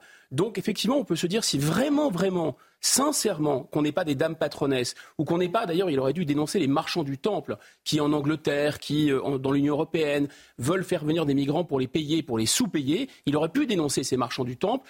Il aurait évidemment pu aussi se dire que cette politique du moindre mal, c'est-à-dire éventuellement de montrer les dents, peut, peut sauver des vies réellement. C'est-à-dire que si vraiment ils ne peuvent plus passer, alors ils ne vont plus couler en Méditerranée. Ça, c'est vraiment se préoccuper des 27 000 morts en Méditerranée. Si on ne veut plus qu'il y ait 27 000 morts en Méditerranée, qui est assez inhumain pour ne pas penser à eux? Par contre, pour, qu'ils ne s'embarquent pas, il faut effectivement qu'ils soient dissuadés de le faire. Tant qu'ils sont attirés par les marchands du temple, eh bien évidemment, on est totalement, à mon avis, tartuffe euh, en faisant semblant de s'inquiéter de leur sort. Et moi, je salue cette question du sondage qui euh, pose la question d'un blocus naval, parce qu'effectivement, si on veut éviter des milliers de morts, il ne faut surtout pas laisser des navires comme SOS euh, Méditerranée ou autres s'en occuper. Il faut qu'il y ait un déploiement d'un blocus naval, c'est-à-dire des armées françaises, italiennes, grecques, espagnoles, euh, des flottes qui seraient capables d'intercepter les bateaux de migrants, de les refouler et d'arrêter les trafiquants de, migrants qui, qui jouent sur cette misère humaine. Allez, 7h15 sur CNews, beaucoup de sujets à aborder, mais tout d'abord le rappel de l'actualité avec Marine Sabois. Fin de la visite du roi Charles III hier et pour son dernier jour en France, le roi s'est mis au vert à Bordeaux où il a visité une forêt étudiée par des scientifiques pour y observer les changements environnementaux. Puis Charles III s'est rendu dans un vignoble converti à la biodynamie, une visite express mais qui était très attendue. Environ un millier de personnes se sont rassemblées sur le parcours du couple royal hier. Le 15 de France attend des nouvelles de son capitaine Antoine Dupont, victime d'une fracture de la pommette lors de la victoire contre la Namibie jeudi soir. Sa blessure fait craindre euh, un forfait du joueur. Une absence de Dupont serait un coup très dur pour la prochaine échéance des Bleus fixée au 6 octobre contre l'Italie, dernier match de poule à Lyon. Puis des manifestations contre le racisme systémique et les violences policières, selon les organisateurs, auront lieu partout en France cet après-midi. Un appel qui émane de 150 organisations ainsi que des partis politiques comme la France Insoumise ou Europe Écologie Les Verts. La marche pourrait rassembler jusqu'à 30 000 participants à travers le pays. De son côté, Gérald Darmanin a écrit une lettre de soutien aux forces de l'ordre. Et c'est justement, Marine Sabourin, ce dont il va être question euh, à présent. On va parler de ces manifestations anti-police. Déjà, il y en a eu euh, une hier à Nantes, en présence de plusieurs députés La France Insoumise. Je vous propose d'écouter l'un d'entre eux. L'impunité policière dans ce pays euh, a dépassé les bornes. On l'a vu avec des libertés conditionnelles, on l'a vu avec des policiers qui ont un corporatisme de certains syndicats qui sont factieux. Donc nous, on rentre en lutte à l'Assemblée nationale, on a demandé hein, euh, à ce gouvernement de s'exprimer sur ces violences policières, sur euh, la révolte des banlieues, euh, mais on lutte surtout pour cette justice sociale. La justice sociale, elle se résume pas juste à plus de pouvoir d'achat dans cette crise inflationniste. Elle se repose à l'égalité. Et aujourd'hui, aujourd'hui, la rupture d'égalité est très forte dans ce pays. On entend euh, ces euh, députés LFI parler parfois de, syndicats factieux pour parler des syndicats de, police. Est-ce qu'un député, la France euh, insoumise, ou quelconque député d'ailleurs, a, sa place à l'intérieur de ce type de rassemblement anti-police? Ah Non, mais c'est profondément scandaleux et on va le voir cet après-midi. Il réserve beaucoup de députés LFI. le Parti socialiste et le Parti communiste se sont désolidarités de cette marche. Mais ce que je voudrais dire, c'est que quand même, quelle duplicité de la part du gouvernement. Euh, ça fait maintenant plus d'un mois et demi qu'il y a eu cet appel à manifester aujourd'hui euh, dans plusieurs villes de France sur un appel à un mot d'ordre de marche qui est scandaleux, qui parle de racisme institutionnel, qui reparle de violence policière, qui ose implorer la mémoire du, jeune Naël qui a été tué, ce qui moralement je trouve extrêmement choquant. Et il va y avoir aujourd'hui euh, des slogans la police tue, totalement inadmissibles. Je regrette que ces manifestations n'aient pas été interdites par, par le ministère de l'Intérieur sur le motif de troubles à l'ordre public. Il y a vraiment là une duplicité euh, qui est, qui je trouve, en dit long sur euh, le double jeu euh, du, de la Macronie sur les questions. Le ministère de l'Intérieur, qui par la voix de Gérald Darmanin, je le souligne quand même, et, Marine l'a dit tout à l'heure, soutient fermement les policiers. C'est dans la lettre qu'il leur a adressée, Guillaume Bigot. Vous savez, on dit souvent, ah, faut pas critiquer le physique, pas le physique. Mais il faudrait dire en politique, pas les forces de l'ordre, pas les forces de l'ordre. Les forces de l'ordre, c'est un bien commun, ça appartient à tout le monde. Il ne faut pas politiser euh, les forces de l'ordre. On peut critiquer les consignes que reçoivent les forces de l'ordre. On peut critiquer la, la politique qui inspire l'action des forces de l'ordre. On peut même critiquer et faire des manifestations contre les techniques de maintien de l'ordre. Tout ça est possible, c'est dans le champ du débat politique, mais sans prendre aux forces de l'ordre en tant que telles et dire les forces de l'ordre sont d'un côté, ou alors les forces de l'ordre sont par définition euh, illégitimes. Cette histoire de violence systémique, ça vient dans un contexte. D'abord, les forces de l'ordre, il faut le rappeler, ne sont pas violentes. Les forces de l'ordre, elles utilisent la force. La force n'est pas la violence. La différence entre la force et la violence, c'est que l'une est légitime et l'autre n'est pas légitime. La force publique, elle est là pour empêcher la violence, justement, pour limiter la violence quand elle émerge ou pour la prévenir. Ce n'est pas de la violence. Dire que c'est de la violence, c'est un discours, effectivement, de factieux. C'est un discours fasciste, néo-fasciste. Voilà le discours, ou, si vous voulez, extrémiste à tout le moins, euh, que tiennent ces gens. Et sur, ça vient dans un contexte. Pourquoi? Parce que cette histoire de violence systémique, le président de la République parlait de racisme systémique, ça vient dans un contexte où effectivement il y a une violence systémique, la violence systémique du trafic de stupéfiants. Il y a déjà eu 43 morts à Marseille, là où se trouve le pape. Hein. Il y a une violence systémique des refus d'obtempérer, 27 000 refus d'obtempérer, avec des morts qui parfois sont des euh, gens qui euh, ont refusé d'obtempérer, mais parfois aussi, on n'en parle pas, des tiers et parfois aussi des policiers. Et il y a une violence systémique, un déferlement de haine et de violence contre la police, hein, de sorte qu'il y en a 10 000 qui sont blessés par an et ils sont pris à partie parce qu'il y a une partie de notre population qui les considère maintenant comme une, bande, si vous voulez, rivale. Et organiser dans ce contexte-là une manifestation pour dire que c'est une bande rivale, que ce sont des gens violents, mais c'est vraiment jeter de, l'huile sur le feu. Je voudrais qu'on parle à présent de la colère des, pêcheurs français. Le gouvernement a annoncé la suppression de, l'aide au, gazole de 20 centimes par litre qui leur avait été accordée pour faire face justement à la flambée des prix euh, du carburant. Une trahison hein, pour les professionnels du secteur. Oui, si les prix du carburant ne font qu'augmenter, les prix de la marchandise, eux, n'ont pas changé, d'autant plus que les pêcheurs doivent naviguer de plus en plus loin à cause du réchauffement climatique qui repousse les poissons et à cause du Brexit qui les exclut d'une partie des eaux britanniques. Illustration sur la côte atlantique avec Michael Chaillou.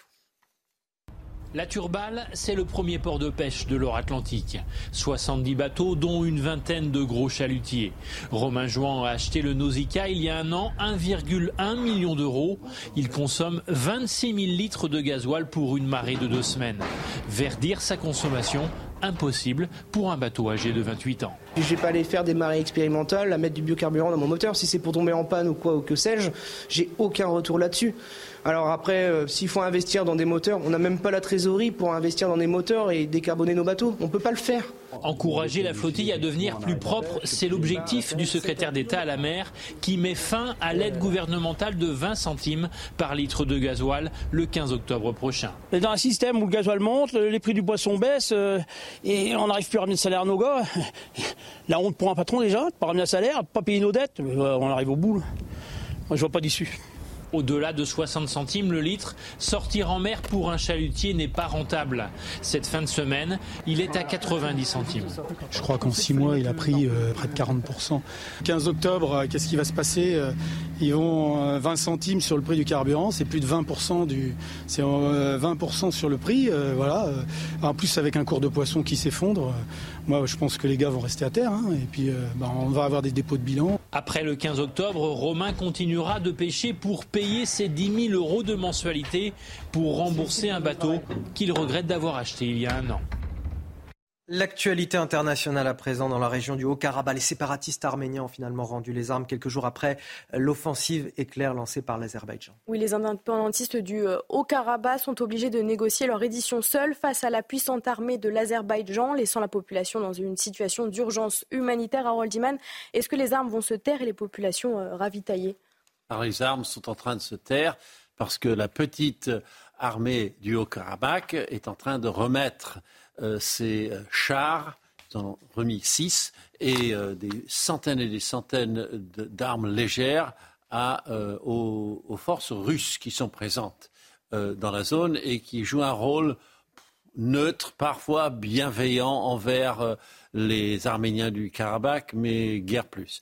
Donc euh, les, armes vont se taire peu à peu, mais la question devient qu'est-ce qu'on fait euh, de la population? Il reste 70 000 euh, Arméniens dans le Karabakh. Il n'y a pas d'autres groupes ethniques d'ailleurs dans le Karabakh. Il n'y a plus d'Azéris depuis très très longtemps. Et la question c'est est-ce qu'ils voudront vivre sous un régime rattaché à l'Azerbaïdjan sans aucune de, de droit particulier? Comme ils ont déjà été affamés pendant cinq semaines, il n'y a pas beaucoup d'espoir qu'ils euh, euh, donnent leur avenir à, ce régime euh, qu'ils combattent déjà depuis l'Union soviétique quand c'était le père de l'actuel président qui était à la tête de l'Azerbaïdjan. Merci Harold Iman pour ces précisions. Vous restez avec nous sur CNews. On marque une courte pause. Dans un instant, on évoquera évidemment cet événement exceptionnel à Marseille. Le pape euh, qui donne une messe au stade Vélodrome, 60 000 personnes. Mais il y aura aussi 100 000 personnes tout au long du parcours, notamment sur l'avenue du, Prado euh, où va défiler le, pape en, en, papa mobile et un dispositif de sécurité évidemment conséquent. On est allé au cœur de ce dispositif. Vous le voyez, au PC Sécurité, 6 000 policiers et gendarmes sont mobilisés. Notre reportage à suivre.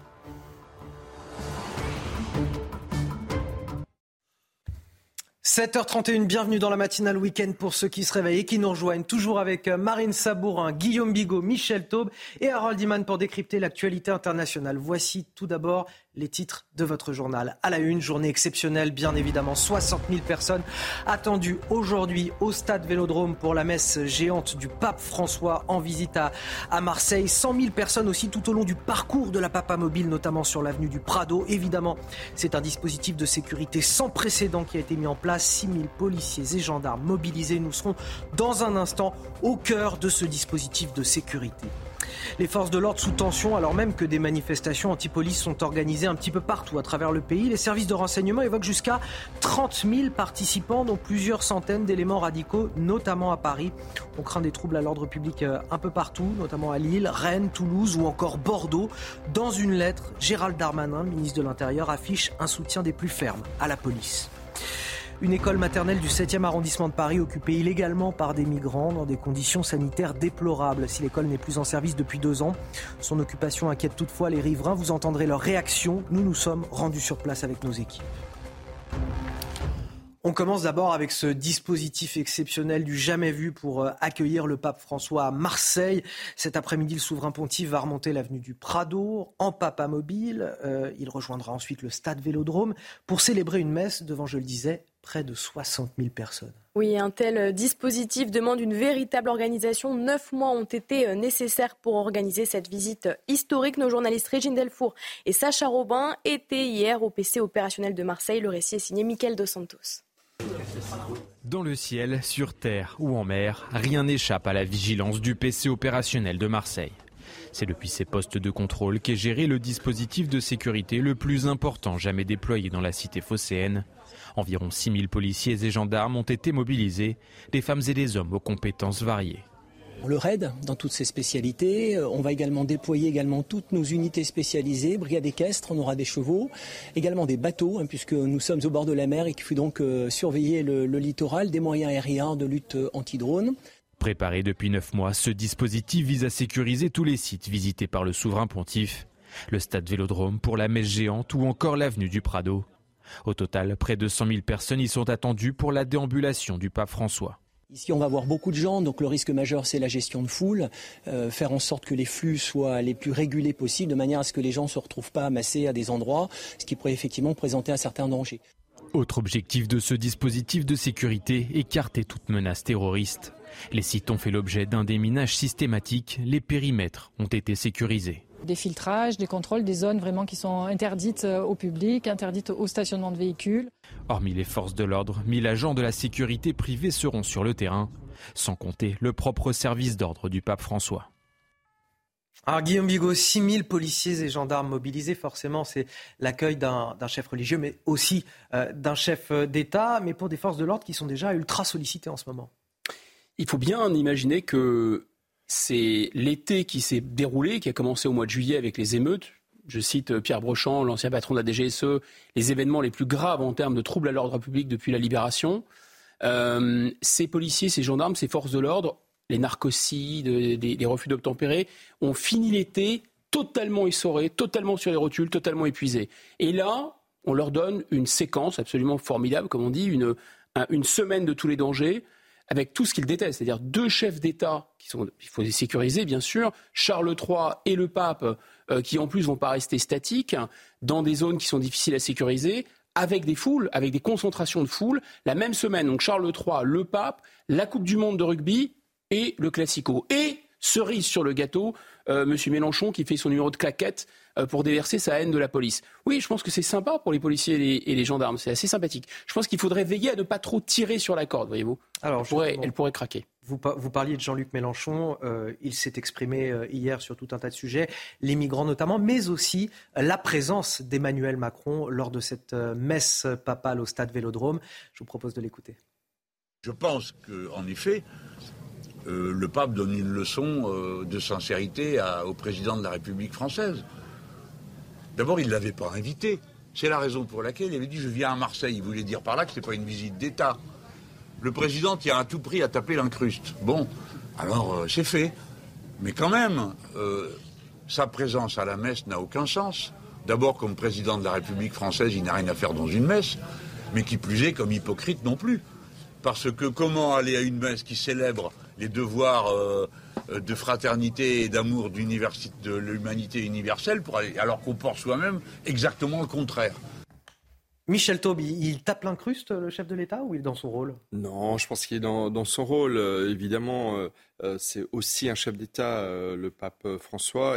Et, encore une fois, ne serait-ce que parce que la France a un héritage chrétien très important. La fille aînée de l'Église. Moi, je trouve c'est important que, quand bien même euh, il n'ait pas été invité par le pape à être présent, il ait décidé de venir.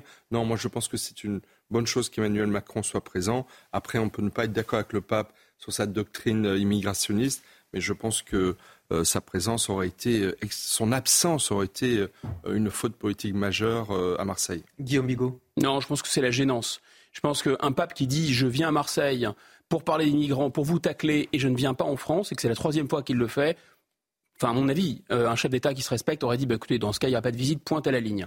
Maintenant, le, président de la République, on sait aussi à quelle, quelle hauteur il met le respect de la France, hein, pas très très haut, et donc il a passé tout l'été semble-t-il, euh, c'était la révélation dans le JDD, à euh, faire du forcing pour organiser un dîner d'ailleurs le vendredi ou samedi, ce qui ne se fait jamais avec le pape, nulle part. Bon, enfin bon, comme on ne touche pas d'ailleurs le souverain anglais, mais c'est pas grave. Et euh, en plus, il s'incruste à la messe. Oui, c'est vrai que c'est quand même, c'est un peu la gênance. Une visite du pape François Marine en partie consacrée aux, migrants naufragés. Il s'exprimait là-dessus hier. Mais d'ailleurs, il s'exprime sur la question depuis le début de son pontificat en 2013. Oui, nous ne pouvons plus assister aux tragédies des naufrages provoqués par des trafics odieux, a fustigé le pape, qui a une nouvelle fois martelé un message de secours et d'accueil. Écoutez. Ne nous habituons pas à considérer les naufrages comme des faits divers et les morts en mer comme des numéros. Devant un tel drame, les mots ne servent à rien. Il faut des actes. Mais avant cela, il faut de l'humanité, du silence, des larmes, de la compassion et de la prière. Alors le pape François qui manifeste une grande solidarité pour les migrants, Harold Iman, on va en, parler avec vous. Euh, le pape François euh, qui a cette position et l'Italie ne s'exprime pas nécessairement sur ce sujet, n'ose pas trop le gouvernement italien euh, s'exprimer. Non, les ministres ne, sur ce que dit le pape. Jamais le pape, mm. jamais, jamais, et certainement pas le centre et la droite. Donc et même la gauche, tant qu'on y est, ça, ça n'arrive pas. Donc on dissocie les choses. Donc dans les journaux radiophonique italien de ce matin, on dit voilà ce qu'a dit le pape à Marseille, et maintenant voici ce que fait le gouvernement. Et donc ce qui se passe côté gouvernement, c'est que la pression migratoire à Lampedusa s'est euh, réduite, et il n'y a plus que 300 personnes dans le hotspot, euh, c'est-à-dire le centre de regroupement. 400 sont en transfert, euh, et puis chaque région de l'Italie reçoit son lot de migrants pour les regrouper et euh, demande, exige qu'il y ait euh, un centre, un pôle euh, administratif et judiciaire pour expulser. Et minimum un par région et parfois deux ou trois par région pour les grandes régions comme la Bologne, Bologne, par exemple. Et ça, c'est un, pas qui, je dirais, mobilise la classe politique italienne, et une autre, juste celle-ci, c'est l'Allemagne, car euh, l'Allemagne a réitéré qu'elle n'accepterait pas des euh, migrants venant de euh, l'Allemagne, de l'Italie plutôt, parce qu'elle ne pourrait pas les renvoyer en Italie, puisque l'Italie ne les réadmettrait pas. Donc, il y a une espèce de blocage complet, et on parle souvent dans la presse italienne du, de ce système de Dublin qui est kafkaesque et, totalement inopérant. Et ce qui est intéressant, euh, et peut-être que vous allez réagir autour de la table, c'est que le pape finalement donne des positions politiques, donne ses positions politiques sur la question migratoire, mais finalement, c'est pas comme un véritable État à part entière. Les, autres États ne lui répondent pas directement. Personne ne, répond au pape directement sur cette question migratoire. C'est parce que c'est ce que je parle, j'évoquais avant, euh, c'est les les deux corps du pape, la dimension spirituelle, il y a un respect, je pense, quand même pour la personne du pape. Et même Emmanuel Macron, euh, Guillaume Bigot sera certainement pas d'accord avec moi, mais il a aussi un rapport au catholicisme important. On se rappelle son, son discours euh, au Collège des Bernardins, sa, grande interview euh, dans l'Express sur sa relation à Dieu. Donc c'est n'est pas anodin pour, pour le chef de l'État. Mais pour revenir à la question des migrants, effectivement, moi je, je regrette ce, ce chantage émotionnel et je pèse mes mots. Il s'agit d'un chantage émotionnel. Euh, sur les 8500 migrants qui sont arrivés en, 2-3 jours à Lampedusa, donc si j'entends bien les chiffres, il en reste 300 à Lampedusa. Ça, veut dire qu'il y en a 8200 qui sont en Italie, beaucoup sont en avis déjà en France, euh, également vers, euh, vers je pense, aller vers l'Autriche et, et vers l'Allemagne. Combien ont été renvoyés en Afrique? Zéro, peut-être quelques-uns, à mon avis quasiment aucun. Et donc voilà la situation dans laquelle nous sommes, avec une pression migratoire qui va aller en s'accélérant dans les années qui viennent. Et, donc, évidemment, on, ne peut pas s'en tenir au discours euh, moraliste euh, du pape François. Et, les conséquences très concrètes de cette pression euh, migratoire, et je vais vous faire réagir là-dessus, Guillaume Bigot, une école maternelle du 7e arrondissement de Paris, occupée illégalement par des migrants. Si l'école n'est plus en, en service depuis deux ans, son occupation inquiète toutefois les riverains qui craignent aussi pour la sécurité de leur quartier. Oui, la mairie du 7e arrondissement accuse la mairie de Paris de ne pas respecter les règles d'accueil. Reportage sur place d'Anne-Isabelle Tollet et Fabrice Elsner, récit signé de Grégory Petitjean. Derrière cette porte, une école délaissée qui accueillait encore en 2021 des élèves de maternelle. Après avoir hébergé des réfugiés ukrainiens durant plusieurs mois, les lieux ont été réinvestis. En témoigne cette nourriture à l'entrée de l'établissement. Plus loin, le contraste est saisissant. À côté des dessins d'enfants encore présents, des lits sur lesquels dorment 25 migrants arrivés mardi en fin de journée. Averti une heure avant leur venue par la mairie de Paris, Rachida Dati, maire du 7e arrondissement, dénonce de mauvaises conditions d'accueil. Il n'existe ni sanitaire ni commodité. Les issues de secours ne fonctionnent pas. Il y a donc un risque grave de péril, en particulier d'incendie. C'est donc un local qui n'est pas adapté à un accueil de public de jour comme de nuit. Pas de douche, des lavabos et des WC pour très jeunes enfants. Des commodités dont semble néanmoins se contenter ce Guinéen qui dit avoir 16 ans. Oui, en tout cas, on est là, on nous donne des manger, on dort bien. Comme cet individu, la plupart des personnes logées disent être mineurs, venir de Guinée, un pays qui n'est pas en guerre, et aspirent à s'instruire. Qu'est-ce que vous espérez ici en France? Ici, une bonne formation, la présence de ces migrants, censés être provisoires, divise les riverains. Ce que j'aime pas, c'est que les choses ne soient pas dites. Bien sûr, je suis pour qu'on aide les migrants, mais euh, que la fenêtre soit ouverte comme ça, euh, c'est pas normal. Que les lumières restent allumées toute la journée, c'est pas normal. Moi, ça me dérange pas. À partir du moment où on les gère.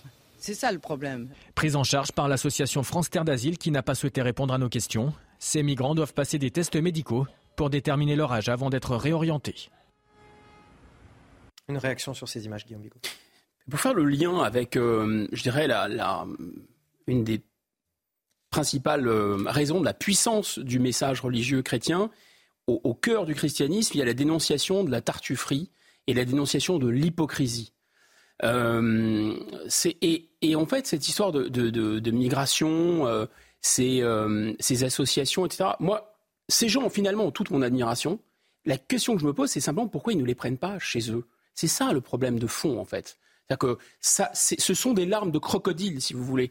Dire qu'il faut faire venir des migrants, mais il faut les mettre chez les pauvres, et de ne pas s'intéresser aux pauvres qui sont dans votre pays, qui effectivement ont de plus en plus de problèmes. Ce même gouvernement qui refuse d'ailleurs de taxer les super profits, de venir en aide à ceux qui n'arrivent pas à joindre les débouts, et qui s'arrange pour faire venir toujours plus de gens mais c'est totalement tartuffe, si vous voulez. C'est les dames patronesses du 19e siècle euh, qui donnaient un petit peu de, pain euh, euh, aux enfants qui travaillaient dans les usines. C'est ça le, truc. En réalité, je ne comprends pas justement que le message chrétien et le message soi-disant de tolérance et d'amour de ces gens ne, ne dénoncent pas, si vous voulez, cette contradiction qu'il y a à s'intéresser au lointain, mais pas au prochain. Le christianisme, encore une fois, c'est s'intéresser à son prochain, pas à son lointain. Donc ils ne s'intéressent pas aux pauvres qu'ils ont sous les yeux, mais ils en font venir de l'autre bout du monde. Et évidemment, on se demande si ce n'est pas pour par hasard, pour euh, bloquer les salaires et euh, avoir des livreurs des Deliveroo. Allez, 7h45 sur CNews, ça nous amène au rappel de l'actualité, signé Marine Saboran.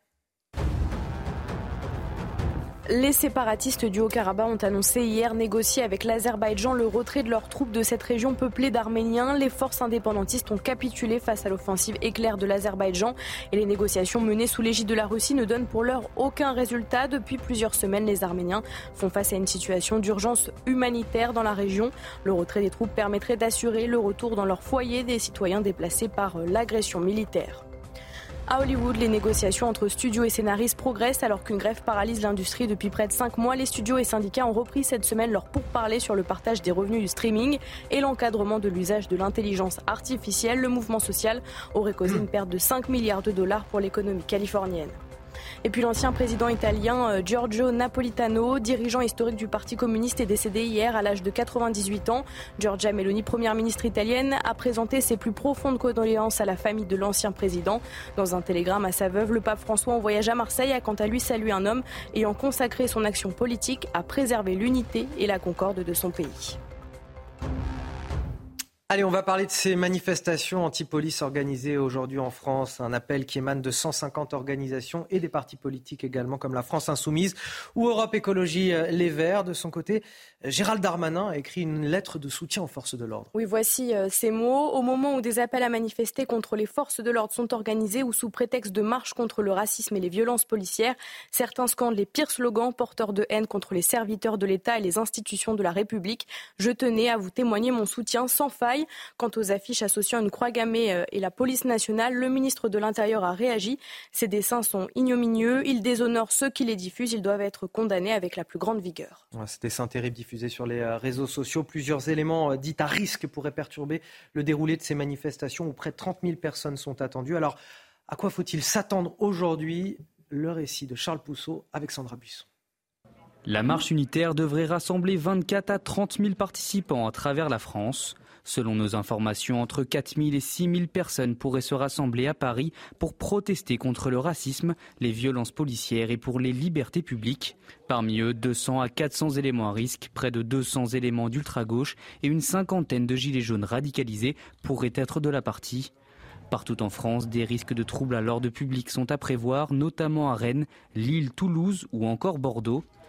Nice pourrait être le théâtre d'affrontement entre le groupe d'ultra-gauche présent pour la marche unitaire et celui d'ultra-droite qui se rassemble à proximité pour protester contre le trafic de drogue. Gérald Darmanin fait part de ses consignes au préfet. Si les conditions du bon déroulement des manifestations ne sont pas remplies, ils pourront alors interdire les rassemblements. Et nous sommes en direct avec euh, Éric Henry, délégué euh, national euh, Alliance. Merci d'être avec nous ce matin. Est-ce que vous êtes inquiet pour le, déroulé de cet après-midi? Bonjour. Oui, en effet, on a quelques inquiétudes. Hein. Votre reportage résume parfaitement la situation. C'est une journée extrêmement sensible. 30 hein. 000 quand même policiers et gendarmes sont mobilisés. L'ensemble des compagnies de CRS et des escadrons de gendarmerie mobile, c'est du jamais vu ce, jour, pardon, le pape est à Marseille. Bien sûr, il y a la Coupe du Monde de rugby, les manifestations à, travers le territoire national, les manifestations dites sur les violences policières. Vous connaissez la position d'Alliance Police Nationale. Nous avons écrit au ministre de l'Intérieur pour lui demander l'interdiction de, de, ces manifestations. Le ministre de l'Intérieur a sensibilisé les préfets, ça a été redit dans votre reportage. Il a demandé aux préfets d'interdire le cas échéant et, surtout de, ne pas hésiter à utiliser l'article 40 en cas d'incitation à la haine raciale ou d'insulte ou d'outrage à l'encontre des forces de l'ordre. Enfin, néanmoins, il faut reconnaître quand même que cette date de manifestation est euh, totalement inappropriée, outre l'objet qui pour nous est scandaleux, inacceptable, parce qu'on considère que c'est un outrage public généralisé que ces manifestants vont réaliser à l'encontre des forces de l'ordre.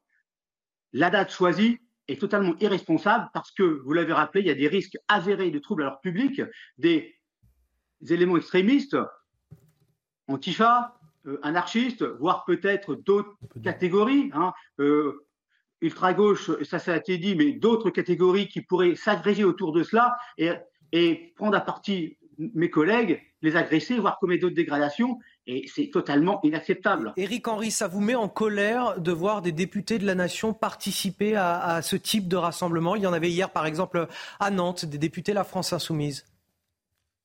Complètement.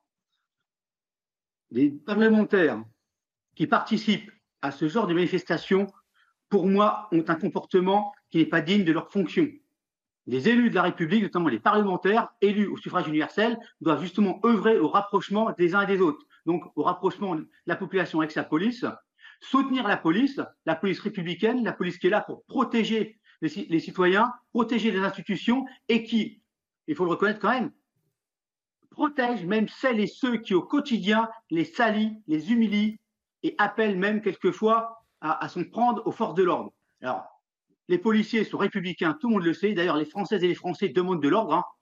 Tous les sondages le démontrent. On a environ 70% de soutien à chaque fois. Voir des, parlementaires, et encore là, les manifestations, a priori, sont déclarées, légales. Mais quand on les voit de plus euh, manifester aux côtés d'autres euh, groupuscules hein, extrémistes et dans des, dans des manifestations pardon, non déclarées, c'est illégal, il devrait être condamné pour cela. On entend votre colère ce matin et on le rappelle, vous avez raison de le dire, les, Français soutiennent majoritairement la police. D'ailleurs, selon un sondage CSA pour CNews, euh, lorsque l'intégrité euh, physique des policiers est menacée, euh, les Français soutiennent majoritairement les policiers qui ont usage de leurs armes.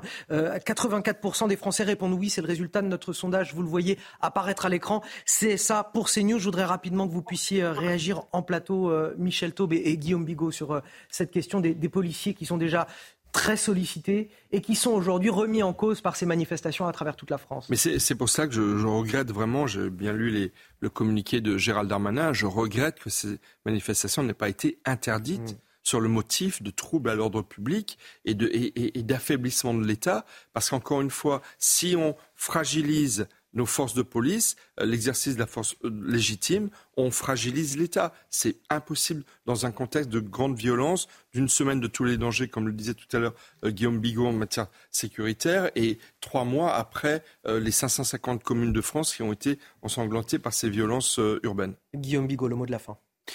Je pense que euh, faire de la police, la police, hein, pas la doctrine euh, euh, qu'utilise la police qui peut être un objet de débat public, hein, pas la politique et les instructions que donne le ministre de l'Intérieur ou le gouvernement à la police. Non, la police en tant que telle, de la politiser en tant que telle, bah, c'est un outrage à la République et c'est même un trou que Jean-Luc Mélenchon et ses amis font dans le bateau France. Ça, c'est extrêmement grave. C'est-à-dire qu'il ne faut en aucun cas politiser les forces de l'ordre. Les forces de l'ordre appartiennent à tous les Français. C'est un bien public. On ne peut pas les politiser. Les politiser dans un contexte où il y a des violences systémiques contre la police d'ailleurs, où il y a un déchaînement de trafiquants qui sont des ultra-capitalistes qui ne payent pas d'impôts et qui tuent les policiers et qui se tuent entre eux dans les banlieues, dans un contexte où il y a une espèce d'extrême droite néofasciste islamique qui agresse le pays, dans ce contexte-là, où il y a en plus cette importation du wokisme américain, cette idéologie du, dominant américain que téléchargent euh, euh, les insoumis, enfin, c'est totalement stupéfiant. Pour avoir des George Floyd partout, parce qu'on est tous des Américains, mais il est complètement fou, euh, Mélenchon. Merci Guillaume Bigot. Merci également notre invité Eric Henry, délégué national Alliance.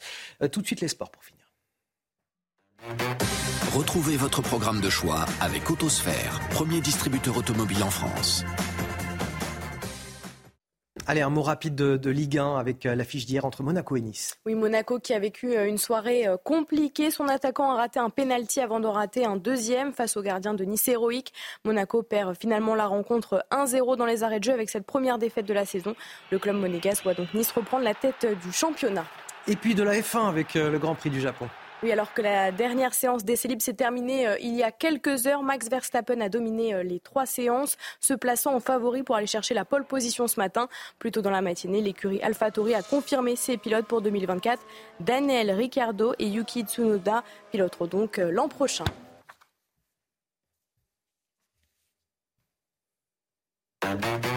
Vous avez profité de votre programme de choix avec Autosphère, premier distributeur automobile en France.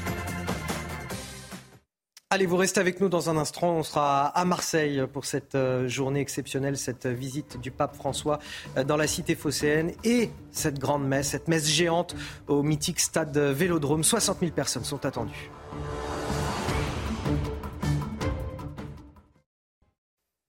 Réchauffez-vous le cœur. La météo avec la nouvelle technologie Core MCZ plus respectueuse de l'environnement.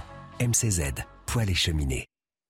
Quasiment 8 heures, la météo de votre samedi avec euh, Carole Zanin. Carole, justement, est-ce qu'on aura le droit à des éclaircies ce samedi? Oui, Anthony, plus qu'hier, mais moins que demain, avec encore un petit peu d'instabilité, c'est vrai, grâce à, cause de cette humidité qui, qui sera restée dans les basses couches dans le courant de cette matinée. Vous pourriez encore avoir quelques averses cet après-midi de Strasbourg vers les Alpes. Quelques orages vont également éclater au pied des Alpes-Maritimes. Partout ailleurs, vous verrez le soleil, mais davantage autour du pourtour méditerranéen. À noter ce vent euh, qui restera sensible, 70 à 80 km par heure autour du pourtour méditerranéen jusqu'au département Corse. Concernant vos températures, nous sommes à 1 à 2 degrés près, euh, proche des normales de saison. 18 pour Paris, 18 également pour Brest. Nous aurons 25 du côté de Perpignan. Et ce dimanche, vous pourrez ressortir vos lunettes de soleil et le petit t-shirt, quelques voiles d'altitude euh, tout à fait inoffensifs. Quant aux températures, elles oscilleront entre 21 et 24 degrés. La météo avec la nouvelle technologie Core MCZ plus respectueuse de l'environnement. MCZ, poêle et cheminée. Et bienvenue dans la matinale euh, week-end sur CNews, toujours avec euh, Marine Sabourin pour les JT, Guillaume Bigot pour le décryptage de l'actualité. Nous a rejoint sur ce plateau Frédéric Lemoyle. Bonjour. Bonjour, cher monsieur. Vous êtes historien. On va évidemment parler de cette visite exceptionnelle du pape à Marseille avec vous sur ce plateau et Harold Iman pour décrypter également toute l'actualité internationale. À la une, évidemment, la visite du pape à Marseille. 60 000 personnes attendues aujourd'hui au stade Vélodrome pour euh, la messe géante, en présence euh, d'ailleurs du président de la République, Emmanuel Macron. Une ferveur incroyable. Le pape qui aura auparavant parcouru l'avenue euh, du Prado en papa mobile, avenue pavoisée de, jaune et de blanc aux couleurs du Vatican. Premier voyage d'un pape à Marseille en près de 5 siècles. Nous serons à Marseille avec Laure Para et Charles Baget. Le voyage du pape qui a pris des hier une tournure très politique. Il a dénoncé la peur et l'indifférence face au sort des migrants qui cherchent à traverser la Méditerranée dans un contexte évidemment tendu sur les côtes italiennes et alors même que la France a annoncé qu'elle n'acceptera pas de migrants venus de Lampedusa. Un discours du pape perçu comme culpabilisant par certains. On en discutera ce matin avec mes invités. Puis la peur des Arméniens du Haut-Karabakh, 120 000 habitants dont le sort est plus que jamais incertain et qui sont désormais à la merci de l'Azerbaïdjan, trois jours après une offensive éclair et la reddition des séparatistes. Certains évoquent la crainte d'un génocide. L'analyse de la situation avec Harold Iman dans ce journal. On commence évidemment avec cette deuxième journée de visite exceptionnelle du pape à Marseille, une journée particulièrement chargée qui l'attend avec un, colloque international à clôturer ce matin, un entretien avec Emmanuel Macron, une déambulation sur le Prado et bien sûr Marine, la messe, la messe géante oui, une messe euh, géante de 60 000 personnes attendues au mythique stade Vélodrome en présence d'Emmanuel Macron. Nous retrouvons d'ailleurs nos journalistes Laure Parra et Charles Baget. Laure, les, les places au stade ont été euh, prises d'assaut et des écrans géants ont même été installés à l'extérieur pour les Marseillais qui n'auraient pas eu leur place.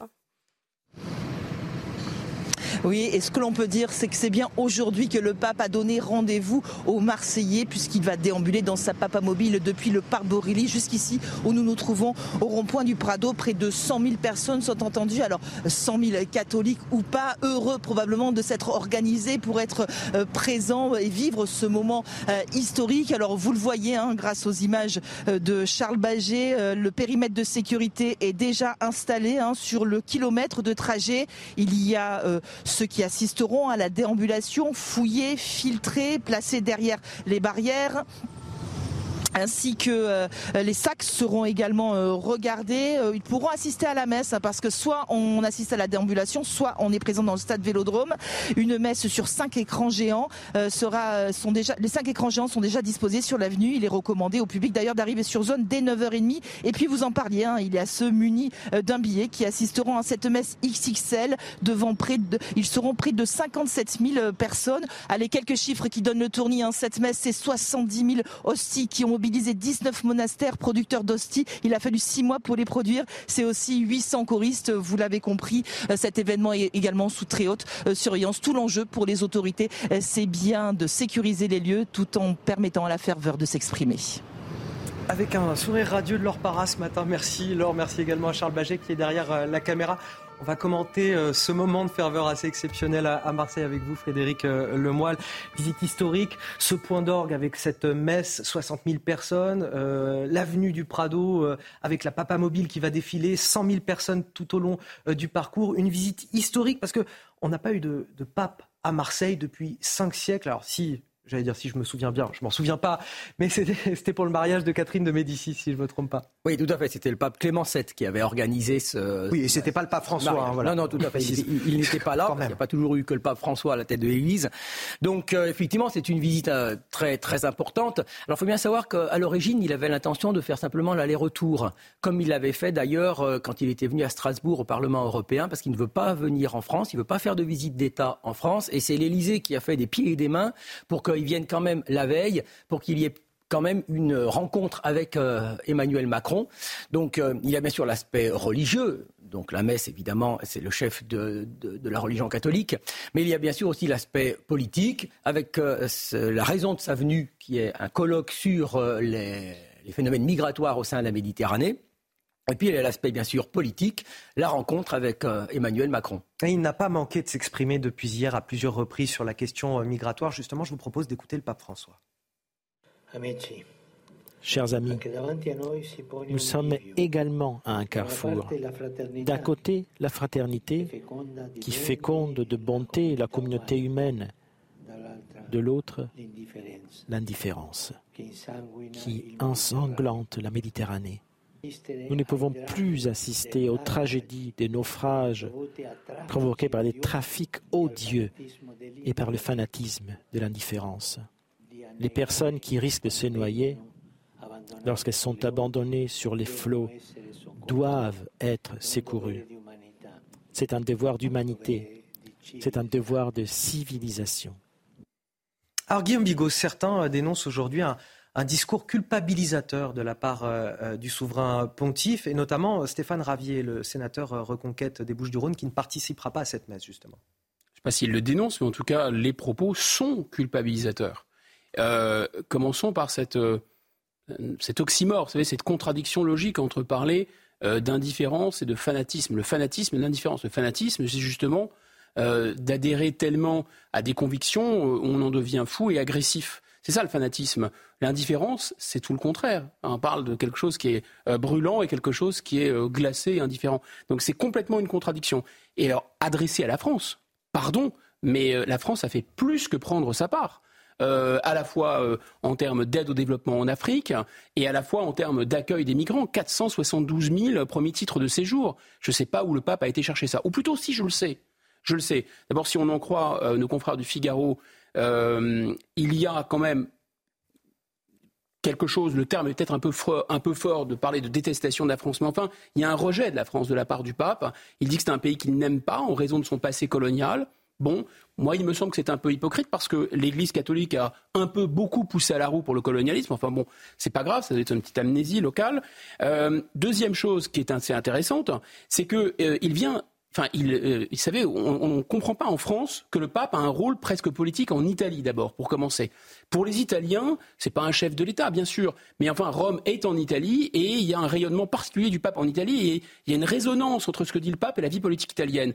Giorgia Meloni et en général la classe politique italienne a eu récemment des mots mais ultra durs, ultra violents contre le rôle de la France en Afrique. Il ne vous a pas échappé que la France-Afrique s'écroule, qu'il y a une offensive à la fois des Russes, mais il y a aussi les Italiens qui nous cassent du sucre sur le dos, les Américains, etc. Or, le pape, on le sait bien, pour des raisons géopolitiques, les églises sont vides en Europe.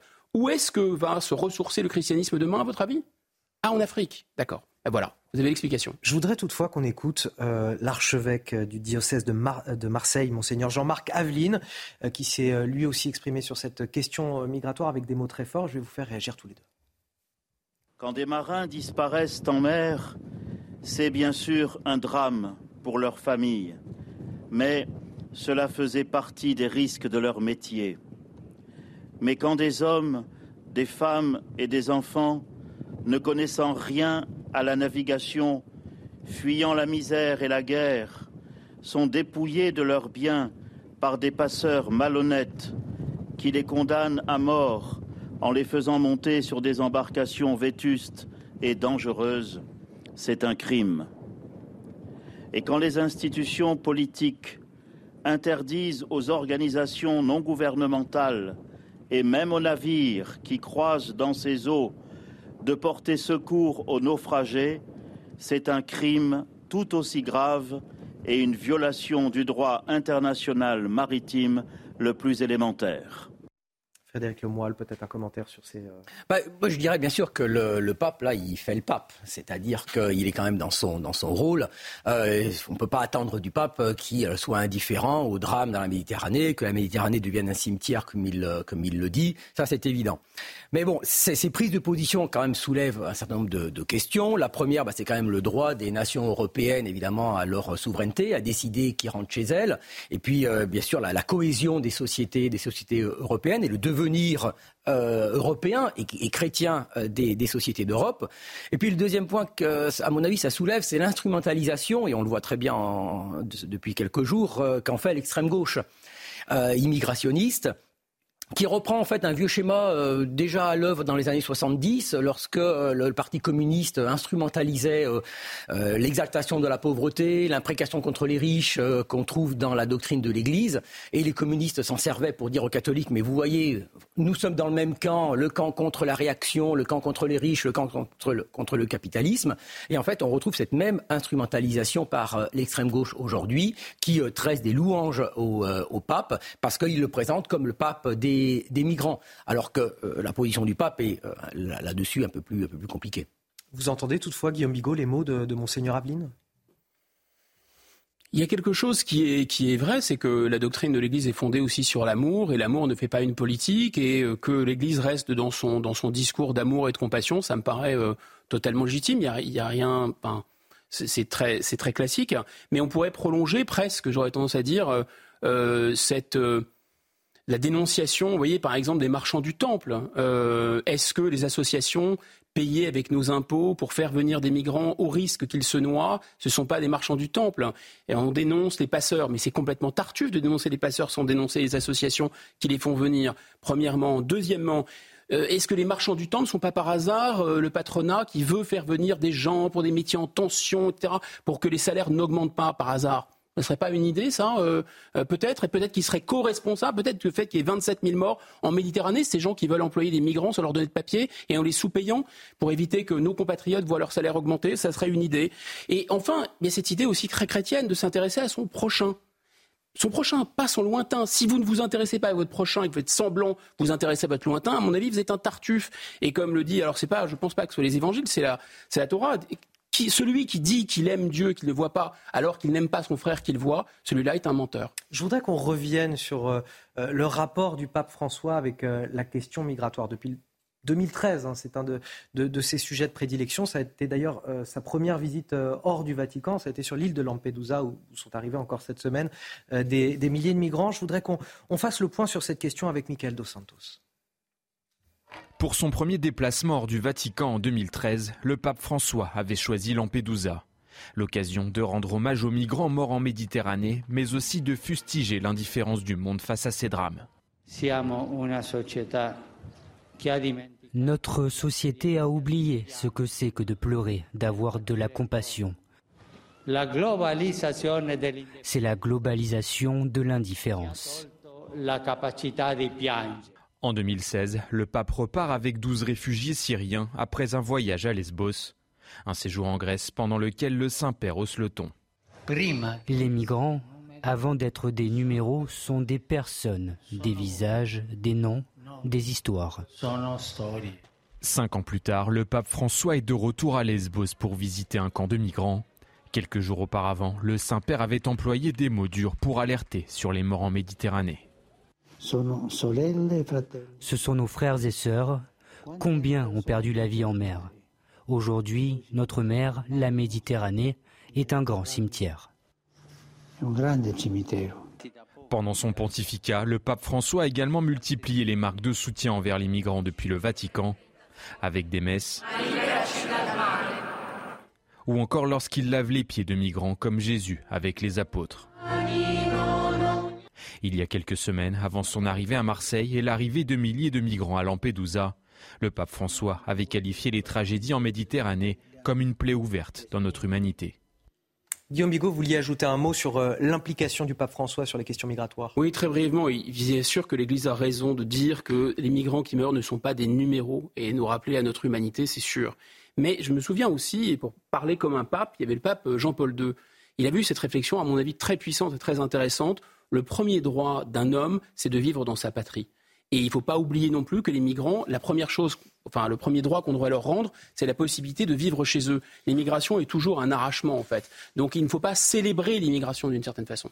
Il y a une attente extrêmement forte euh, par ailleurs des, peuples européens sur la, question migratoire. On voit ça avec vous, euh, Marine Sabourin. À cette question, êtes-vous favorable à l'instauration d'un blocus naval en Méditerranée? On a 69% des Français qui répondent oui. C'est le résultat d'un sondage CSA pour CNews. Oui, dans le détail, 43% des insoumis sont favorables, 37% des Verts, 78% des sympathisants Renaissance, 86% des Républicains et 92% des sympathisants du Rassemblement national. Ça nous rappelle quelque part, Frédéric Lemoyle, qu'on ne peut pas être que angélisme sur cette question des migrations non, Parce que là, il y a un décalage entre les attentes des peuples européens, euh, de leurs gouvernements respectifs, que ce soit des Italiens ou même des Français, puisqu'on a une loi immigration qui est en préparation, et ces mots du pape qui paraissent parfois déconnectés. En tout cas, en décalage, en effet, avec ce, qu'attendent les peuples européens, parce qu'effectivement, l'Europe a quand même pris sa part, euh, et la France en, particulier. Mais tout ça renvoie un peu à l'excellente phrase de l'excellent Chesterton quand il parlait des vertus chrétiennes devenues, folles. Euh, bien sûr, il est marqué dans, l'Évangile selon saint Matthieu euh, J'étais un étranger, vous m'avez accueilli. La doctrine de l'Église ne dit pas, ni les Évangiles, nous étions, nous sommes des millions et nous rentrons chez vous sans vous demander l'autorisation et on s'installe et on change vos mode de vie. Donc les peuples européens, là, bien sûr, s'aperçoivent des conséquences euh, parfois négatives de l'immigration de, masse. Et il y a effectivement, mais comme sur d'autres points, hein, pas seulement l'immigration, mais un décalage entre euh, ce qui reste de catholicisme en, Europe et les prises de position du, pape, qui sont des prises de position extrêmement progressistes, qui ne correspondent plus à un catholicisme européen, au contraire, qui est de plus en plus conservateur sur énormément de questions, dont celle des migrations. Même si vous avez des, encore des courants très, très progressistes, et c'est souvent eux qu'on voit en, priorité, qui euh, militent dans la, ligne du pape pour cet accueil généralisé des, euh, des migrants. 8h16, le rappel de l'actualité, c'est avec vous Marine Sabourin. Fin de la visite du roi Charles III hier et pour son dernier jour en France, le roi s'est mis au vert à Bordeaux et il a visité une forêt étudiée par des scientifiques pour y observer les changements environnementaux. Une visite express mais qui était très attendue. Environ un millier de personnes se sont rassemblées sur le parcours du couple royal hier. Le 15 de France attend euh, des nouvelles de son capitaine Antoine Dupont, victime d'une fracture de la pommette lors de la victoire contre la Namibie jeudi soir. Sa blessure fait craindre un forfait du joueur. Une absence de Dupont serait un coup très dur pour la prochaine échéance des Bleus fixée au 6 octobre contre l'Italie, dernier match de poule à Lyon. Des manifestations euh, anti-police auront lieu partout en France cet après-midi. Un appel qui émane de 150 organisations ainsi que des partis politiques comme la France Insoumise ou Europe Écologie Les Verts. La marche pourrait rassembler jusqu'à 30 000 participants à travers le pays. De son côté, Gérald Darmanin a écrit une lettre de soutien aux forces de l'ordre. On va justement en parler puisqu'il y a déjà eu une manifestation anti-police hier à Nantes en présence de députés euh, La France Insoumise. Justement, je vous propose d'écouter l'un d'entre eux. A dépassé les bornes. On l'a vu avec euh, des libertés conditionnelles, on l'a vu avec euh, des policiers qui ont un corporatisme de certains syndicats qui sont factieux. Donc euh, nous, on rentre en lutte à l'Assemblée nationale, on a demandé hein, euh, à ce gouvernement de s'exprimer sur ces violences policières, sur euh, la révolte des banlieues, euh, mais on lutte surtout pour cette justice sociale. La justice sociale, elle se résume pas juste à plus de pouvoir d'achat dans cette crise inflationniste. Elle se repose à l'égalité. Et aujourd'hui, aujourd'hui, la rupture d'égalité est très forte dans ce pays. Guillaume Bigot, ça vous choque les propos de ce député à la France Insoumise?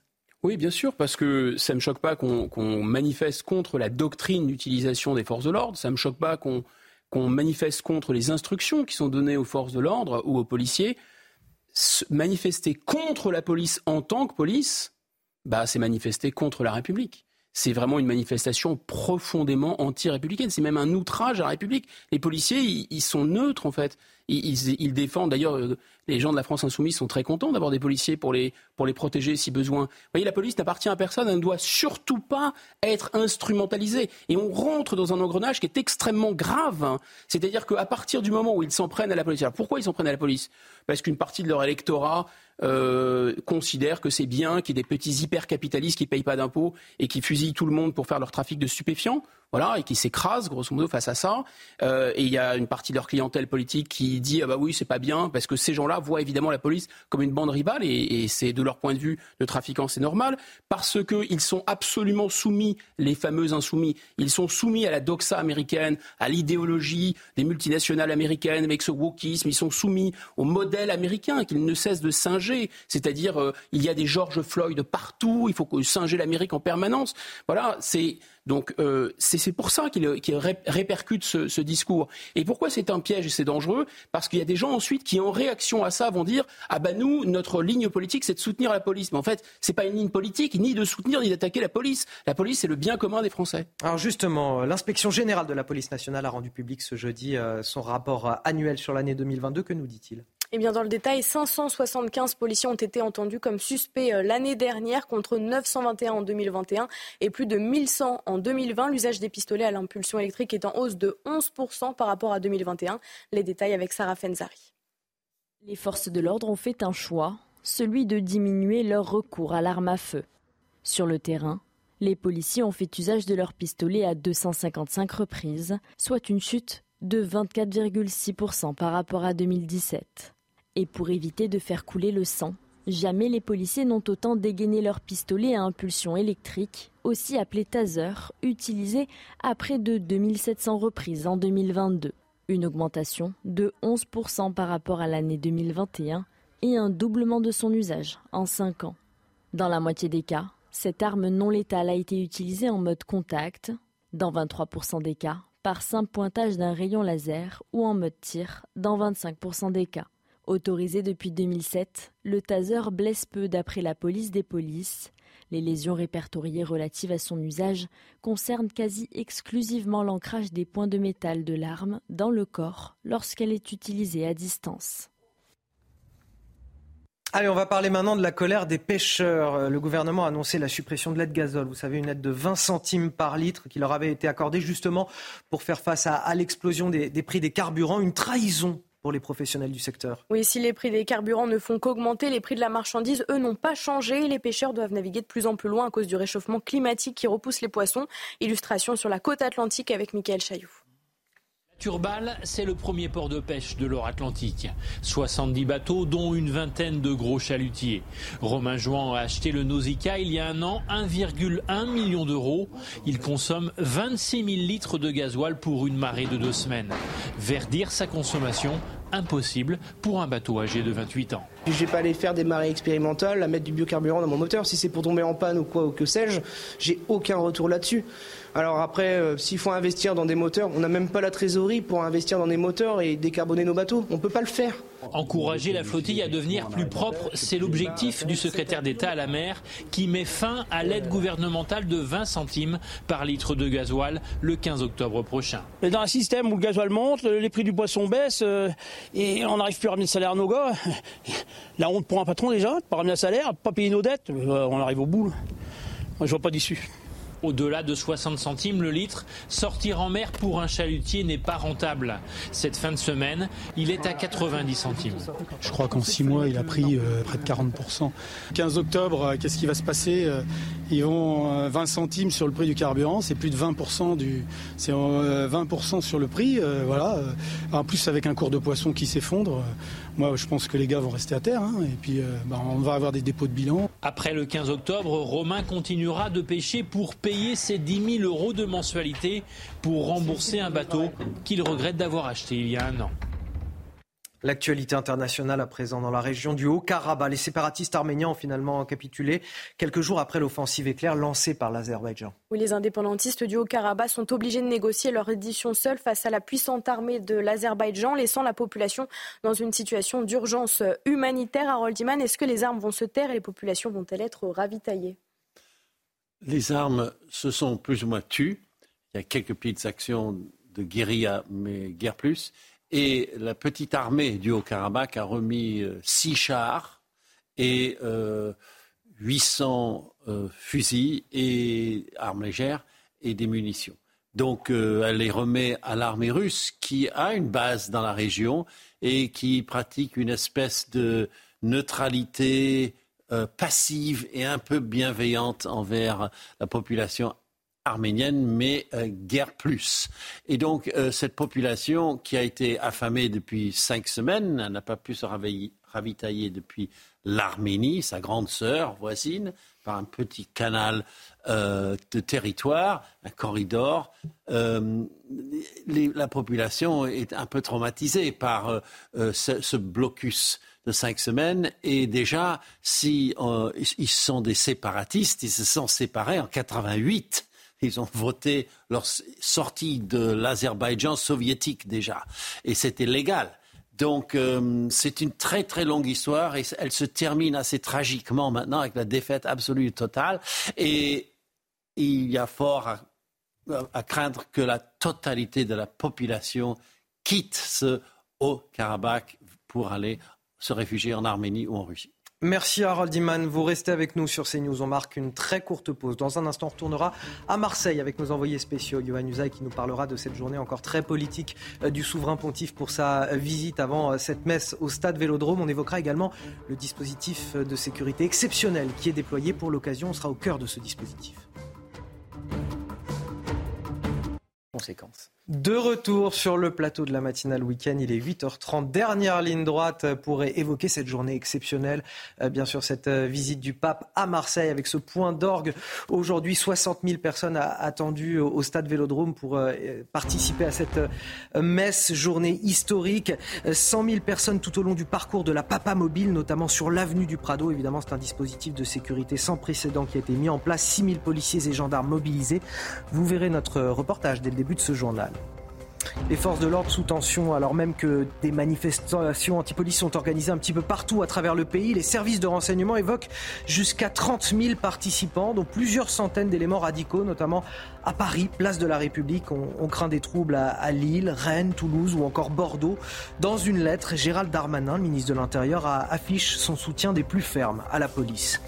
Et puis une école maternelle du 7e arrondissement de Paris occupée illégalement par des migrants dans des conditions sanitaires déplorables. Si l'école n'est plus en service depuis deux ans, son occupation inquiète les riverains. Vous entendrez justement leur réaction. Nous nous sommes rendus sur place avec nos équipes. Avant d'évoquer le, dispositif de sécurité incroyable qui est déployé à, Marseille pour la visite du pape François, on va tout de suite retrouver notre envoyé spécial, Yohann Usaï. Bonjour, euh, merci d'être avec nous ce matin. Une journée éminemment euh, politique puisque le pape François va rencontrer Emmanuel Macron tout à l'heure. Absolument, Anthony. Cette rencontre, elle, est prévue euh, ici au Palais du Pharo, là où je me trouve actuellement. Rencontre à 11h30 qui devrait durer euh, une heure en tête à tête entre euh, les deux hommes. Rencontre politique, vous l'avez dit, beaucoup de sujets à aborder. Alors officiellement, il sera d'abord question de l'international. On devrait parler de, l'Ukraine, de la situation au Sahel, mais beaucoup de sujets franco-français, évidemment. À commencer par la question des migrants. Vous savez que le pape est très sensible à cette question-là. Il a d'ailleurs tenu hier un discours extrêmement politique. Il a dénoncé la mondialisation de l'indifférence. Qui visite-t-il Eh bien notamment les dirigeants européens et français qui refusent d'accueillir des migrants sur leur sol. Gérald Darmanin l'a dit il y a quelques jours encore, la France n'accueillera aucun migrant en provenance de Lampedusa, à l'exception bien sûr de ceux qui relèvent du euh, droit d'asile. Sujet clivant, donc il en sera question. Il sera sans doute question de, de la fin de vie, puisque vous savez que c'est d'actualité en ce moment en France. On attend le texte du gouvernement dans les euh, prochains jours. Et puis le point d'orgue, ce sera la messe, évidemment, cette messe laquelle assistera Emmanuel Macron au stade Vélodrome. Il sera alors 16h15, juste avant que le pape ne regagne Rome, après cette visite qui aura duré donc 24 heures en France à vous, Johan Usaï. Merci également à Laurent Sélarié qui est derrière la caméra.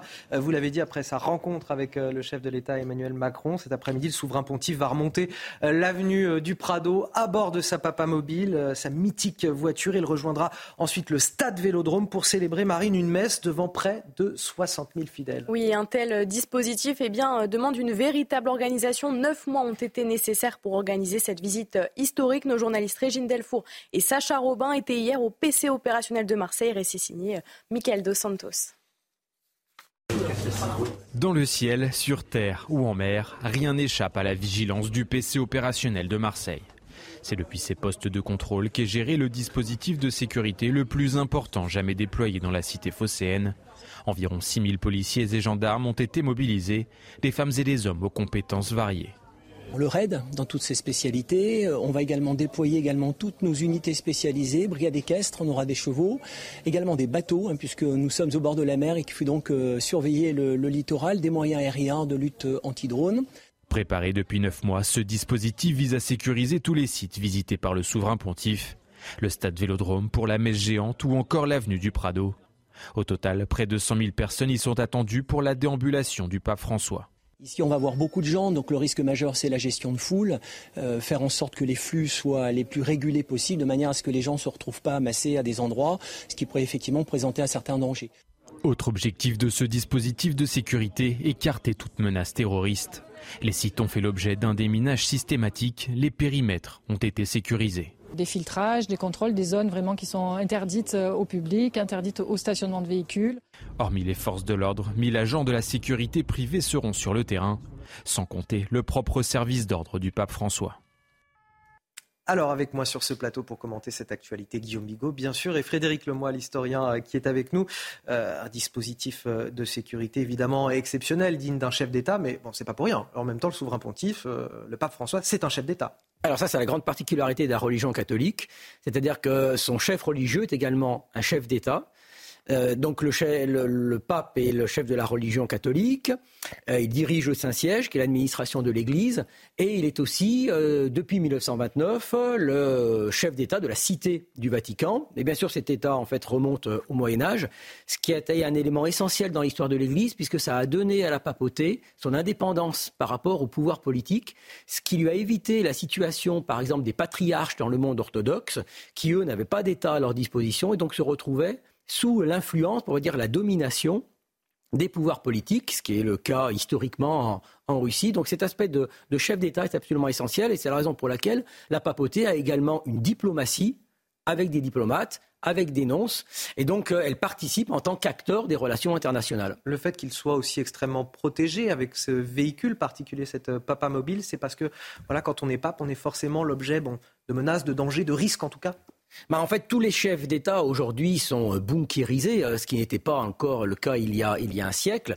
Et puis, il ne faut pas oublier, bien sûr, l'attentat contre Jean-Paul II en 1981, où, euh, d'une manière tout à fait miraculeuse, le pape a échappé à un attentat sur la place Saint-Pierre, alors qu'il se trouvait au vu et au su de toute, de toute la foule. Donc, il y a bien sûr un risque, ça c'est évident.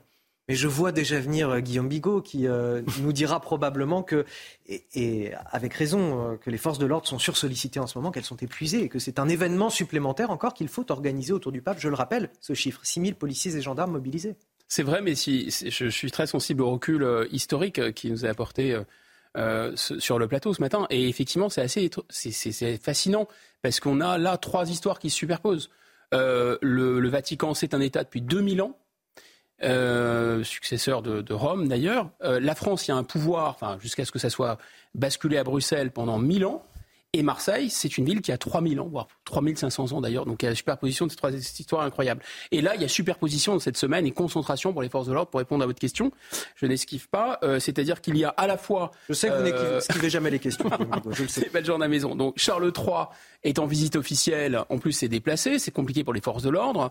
Euh, ensuite, le pape arrive, concentration de foule, c'est compliqué pour les forces de l'ordre. En plus, on a la Coupe du Monde de rugby, concentration de foule, c'est compliqué pour les forces de l'ordre. Et en plus, on a le Classico PSG Marseille qui est toujours à risque, dimanche soir au Parc des Princes. Et comme si ça ne suffisait pas, on a euh, notre grand ami euh, incendiaire, Monsieur Mélenchon, qui organise sa grande manifestation contre les violences policières. Bah, les policiers doivent être très très contents là. Vous me faites la transition parfaite puisque c'est ce même Jean-Luc Mélenchon euh, fondateur de la France insoumise, euh, qui déplore la présence du chef de l'État Emmanuel Macron à cette messe au stade Vélodrome. Écoutez. Je pense qu'en effet, euh, le pape donne une leçon de sincérité au président de la République française. D'abord, il ne l'avait pas invité. C'est la raison pour laquelle il avait dit je viens à Marseille. Il voulait dire par là que ce n'est pas une visite d'État. Le président tient à tout prix à taper l'incruste. Bon, alors c'est fait. Mais quand même, sa présence à la messe n'a aucun sens. D'abord, comme président de la République française, il n'a rien à faire dans une messe, mais qui plus est, comme hypocrite non plus. Parce que comment aller à une messe qui célèbre les devoirs euh, de fraternité et d'amour de l'humanité universelle, alors qu'on pense soi-même exactement le contraire alors là-dessus, Frédéric Lemoy, je voudrais bien votre éclairage sur les liens entre la France et, le Vatican. Est-ce qu'il a toute sa place, Emmanuel Macron, dans cette messe au stade Vélodrome? Alors le, Quai d'Orsay et l'Élysée, bien évidemment, parce que c'est l'Élysée qui décide, euh, s'intéressent de, près au pontificat du pape François. Et euh, le Quai d'Orsay explique en fait qu'il, euh, que la France et le, le Vatican cheminent sur des chemins parallèles, c'est-à-dire qu'il y a des points, des, des points communs, c'est-à-dire le pape François, c'est quand même le pape d'un monde transnational et multiculturel, ce qui correspond au logiciel macroniste. sur l'écologie, bien évidemment euh, la défense de, l'environnement, qui est beaucoup plus complexe hein, qu'on ne le dit euh, chez le pape euh, François, mais qui correspond à l'engagement écologique du président, Macron. Et puis sur d'autres questions, le Quai d'Orsay, l'Élysée savent très bien qu'il n'y aura pas d'entente possible, et si bien sûr sur les questions d'avortement, que le pape François condamne sans aucune ambiguïté. Ses discours là-dessus ne sont jamais relayés médiatiquement, mais il n'y a aucune, aucune ambiguïté là-dessus. Et puis bien sûr, sur la fin de vie, sur l'euthanasie, puisque là, Emmanuel Macron est avec euh, le pape, mais la semaine prochaine, on, envoie le, projet des lois sur euh, l'euthanasie, la fin de vie, qui est absolument condamné par, euh, par l'Église. Donc c'est ça cet aspect un peu de, cheminement. Mais si on prend la question écologique, par exemple, si vous me le permettez, il y a quand même une différence. C'est que le pape, lui, parle de ce qu'on appelle l'écologie intégrale. C'est-à-dire que oui, bien sûr, il faut protéger l'environnement et la planète, puisque ce sont des créations de Dieu, mais il faut aussi protéger une autre création de Dieu qui est l'être humain, de sa conception jusqu'à sa mort. Ce n'est pas tout à fait la vision écologique que l'on a euh, aujourd'hui, ni chez Emmanuel Macron, ni évidemment chez euh, les partis dits écologistes. Alors Marine Sabourin, il y a cette euh, grande question au cœur de la visite du pape François, c'est la question migratoire. Depuis le début de son pontificat, d'ailleurs en 2013, il ne cesse de, plaider en, en, faveur de l'accueil des migrants. Oui, voici ces mots. Nous ne pouvons plus assister aux tragédies des naufrages provoqués par des trafics odieux. C'est ce qu'a fustigé le pape qui a une nouvelle fois martelé un message de secours et d'accueil. Écoutez. Ne nous habituons pas à considérer les naufrages comme des faits divers et les morts en mer comme des numéros. Devant un tel drame, les mots ne servent à rien. Il faut des actes. Mais avant cela, il faut de l'humanité, du silence, des larmes, de la compassion et de la prière peut-être une illustration très concrète euh, de ces flux migratoires et, des problèmes que cela peut causer euh, euh, dans les pays européens, dans les États européens.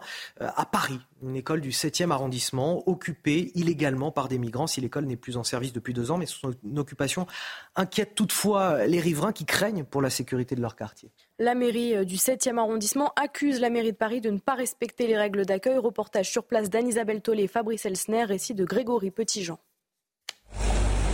Derrière cette porte, une école délaissée qui accueillait encore en 2021 des élèves de maternelle. Après avoir hébergé des réfugiés ukrainiens durant plusieurs mois, les lieux ont été réinvestis. En témoigne cette nourriture à l'entrée de l'établissement. Plus loin, le contraste est saisissant. À côté des dessins d'enfants encore présents, des lits picots sur lesquels dorment 25 migrants arrivés mardi en fin de journée. Averti une heure avant leur venue par la mairie de Paris, Rachida Dati, maire du 7e arrondissement, dénonce de mauvaises conditions d'accueil. Il n'existe ni sanitaire ni commodité. Les issues de secours ne fonctionnent pas. Il y a donc un risque grave de péril, en particulier d'incendie. C'est donc un local qui n'est pas adapté à un accueil de public de jour comme de nuit. Pas de douche, des lavabos et des WC pour très jeunes enfants. Des commodités dont semble néanmoins se contenter ce Guinéen qui dit avoir 16 ans. Oui, en tout cas, on est là, on nous donne des manger, on dort bien. Comme cet individu, la plupart des personnes logées disent être mineurs, venir de Guinée, un pays qui n'est pas en guerre, et aspirent à s'instruire. Qu'est-ce que vous espérez ici en France? Ici, une bonne formation. La présence de ces migrants, censés être provisoires, divise les riverains. Ce que j'aime pas, c'est que les choses ne soient pas dites. Bien sûr, je suis pour qu'on aide les migrants, mais euh, que la fenêtre soit ouverte comme ça, euh, c'est pas normal. Que les lumières restent allumées toute la journée, c'est pas normal. Moi, ça me dérange pas. À partir du moment où on les gère. C'est ça le problème. Prise en charge par l'association France Terre d'Asile qui n'a pas souhaité répondre à nos questions. Ces migrants doivent passer des tests médicaux pour déterminer leur âge avant d'être réorientés. Alors, autre événement majeur de l'actualité aujourd'hui, ces manifestations anti-police organisées un petit peu partout euh, en France. Un appel qui émane de 150 euh, associations, 150 organisations, ainsi que des partis politiques comme la France Insoumise ou Europe Écologie Les Verts. On a toutefois Gérald Darmanin qui a écrit une lettre de soutien très ferme d'ailleurs aux forces de l'ordre. Oui, voici euh, ces mots. Au moment où des appels à manifester contre les forces de l'ordre sont organisés ou sous prétexte de marche contre le racisme et les violences policières, certains scandent les pires slogans porteurs de haine contre les serviteurs de l'État et les institutions de la République. Je tenais à vous témoigner mon soutien sans faille. Quant aux affiches associant une croix gammée euh, à la police nationale, le ministre de l'Intérieur a réagi. Ces dessins sont ignominieux, ils déshonorent ceux qui les diffusent, ils doivent être condamnés avec la plus grande vigueur. Alors à quoi faut-il s'attendre aujourd'hui pour ces euh, manifestations? Élément de réponse avec Charles Pousseau et Sandra Buisson. La marche unitaire devrait rassembler 24 à 30 000 participants à travers la France. Selon nos informations, entre 4 000 et 6 000 personnes pourraient se rassembler à Paris pour protester contre le racisme, les violences policières et pour les libertés publiques. Parmi eux, 200 à 400 éléments à risque, près de 200 éléments d'ultra-gauche et une cinquantaine de gilets jaunes radicalisés pourraient être de la partie. Partout en France, des risques de troubles à l'ordre public sont à prévoir, notamment à Rennes, Lille, Toulouse ou encore Bordeaux. Nice pourrait être le théâtre d'affrontements entre le groupe d'ultra-gauche présent pour la marche unitaire et celui d'ultra-droite qui se rassemble à proximité pour protester contre le trafic de drogue. Gérald Darmanin fait part de ses consignes au préfet. Si les conditions du bon déroulement des manifestations ne sont pas remplies, ils pourront alors interdire les rassemblements. Et juste avant de retrouver Bruno Bartocchetti, euh, porte-parole euh, d'unité SGP Police pour la zone sud, le rappel de l'actualité avec vous, Marine Sabourin.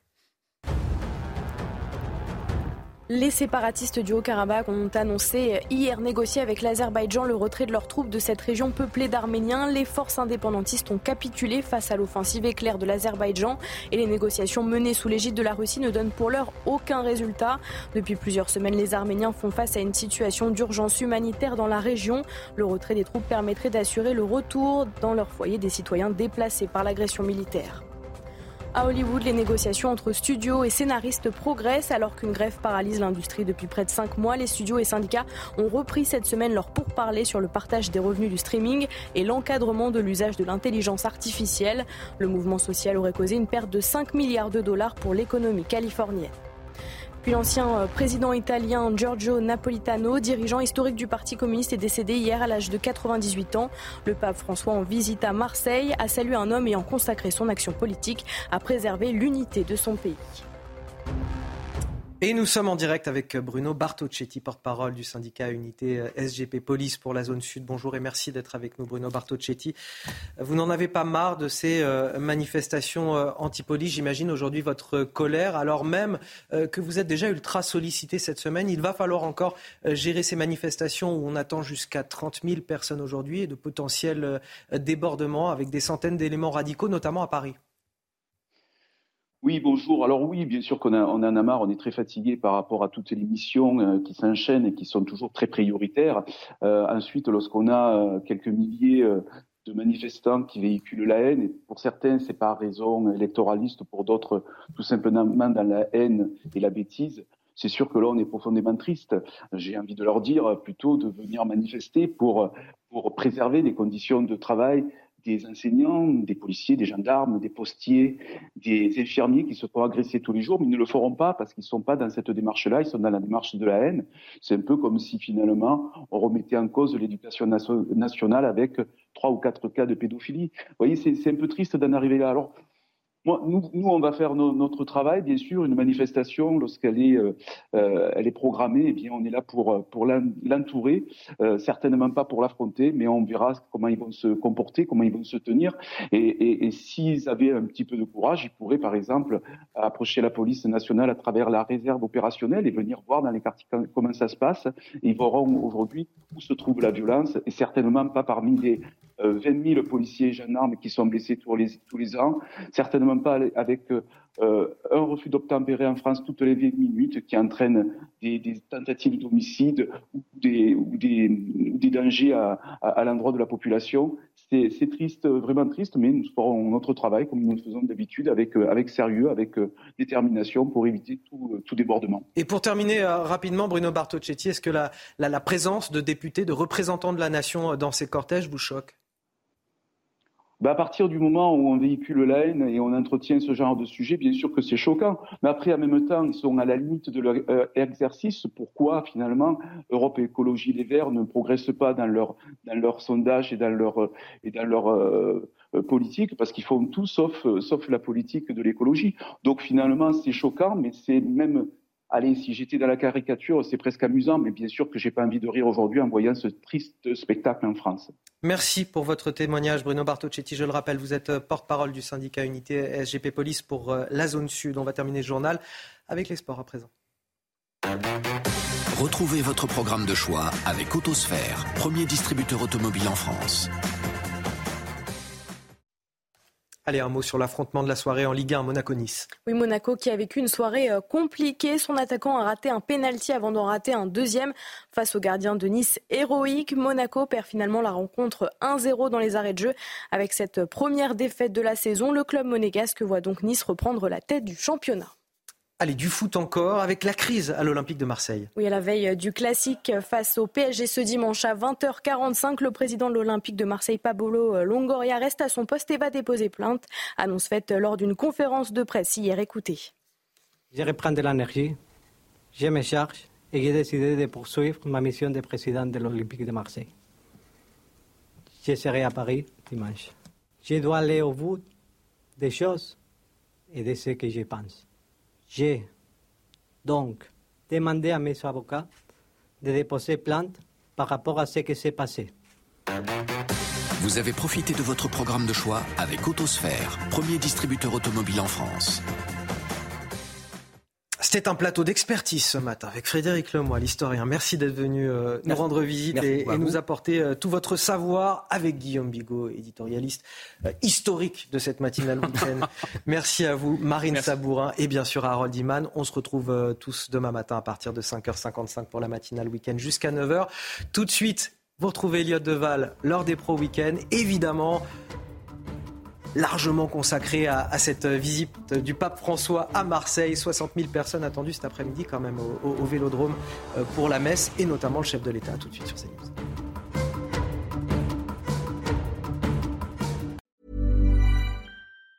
Even on a budget, quality is non-negotiable. That's why Quince is the place to score high-end essentials at 50 to 80% less than similar brands. Get your hands on buttery soft cashmere sweaters from just 60 bucks, Italian leather jackets, and so much more. And the best part about Quince, they exclusively partner with factories committed to safe, ethical, and responsible manufacturing. Elevate your style without the elevated price tag with Quince. Go to quince.com slash upgrade for free shipping and 365-day returns.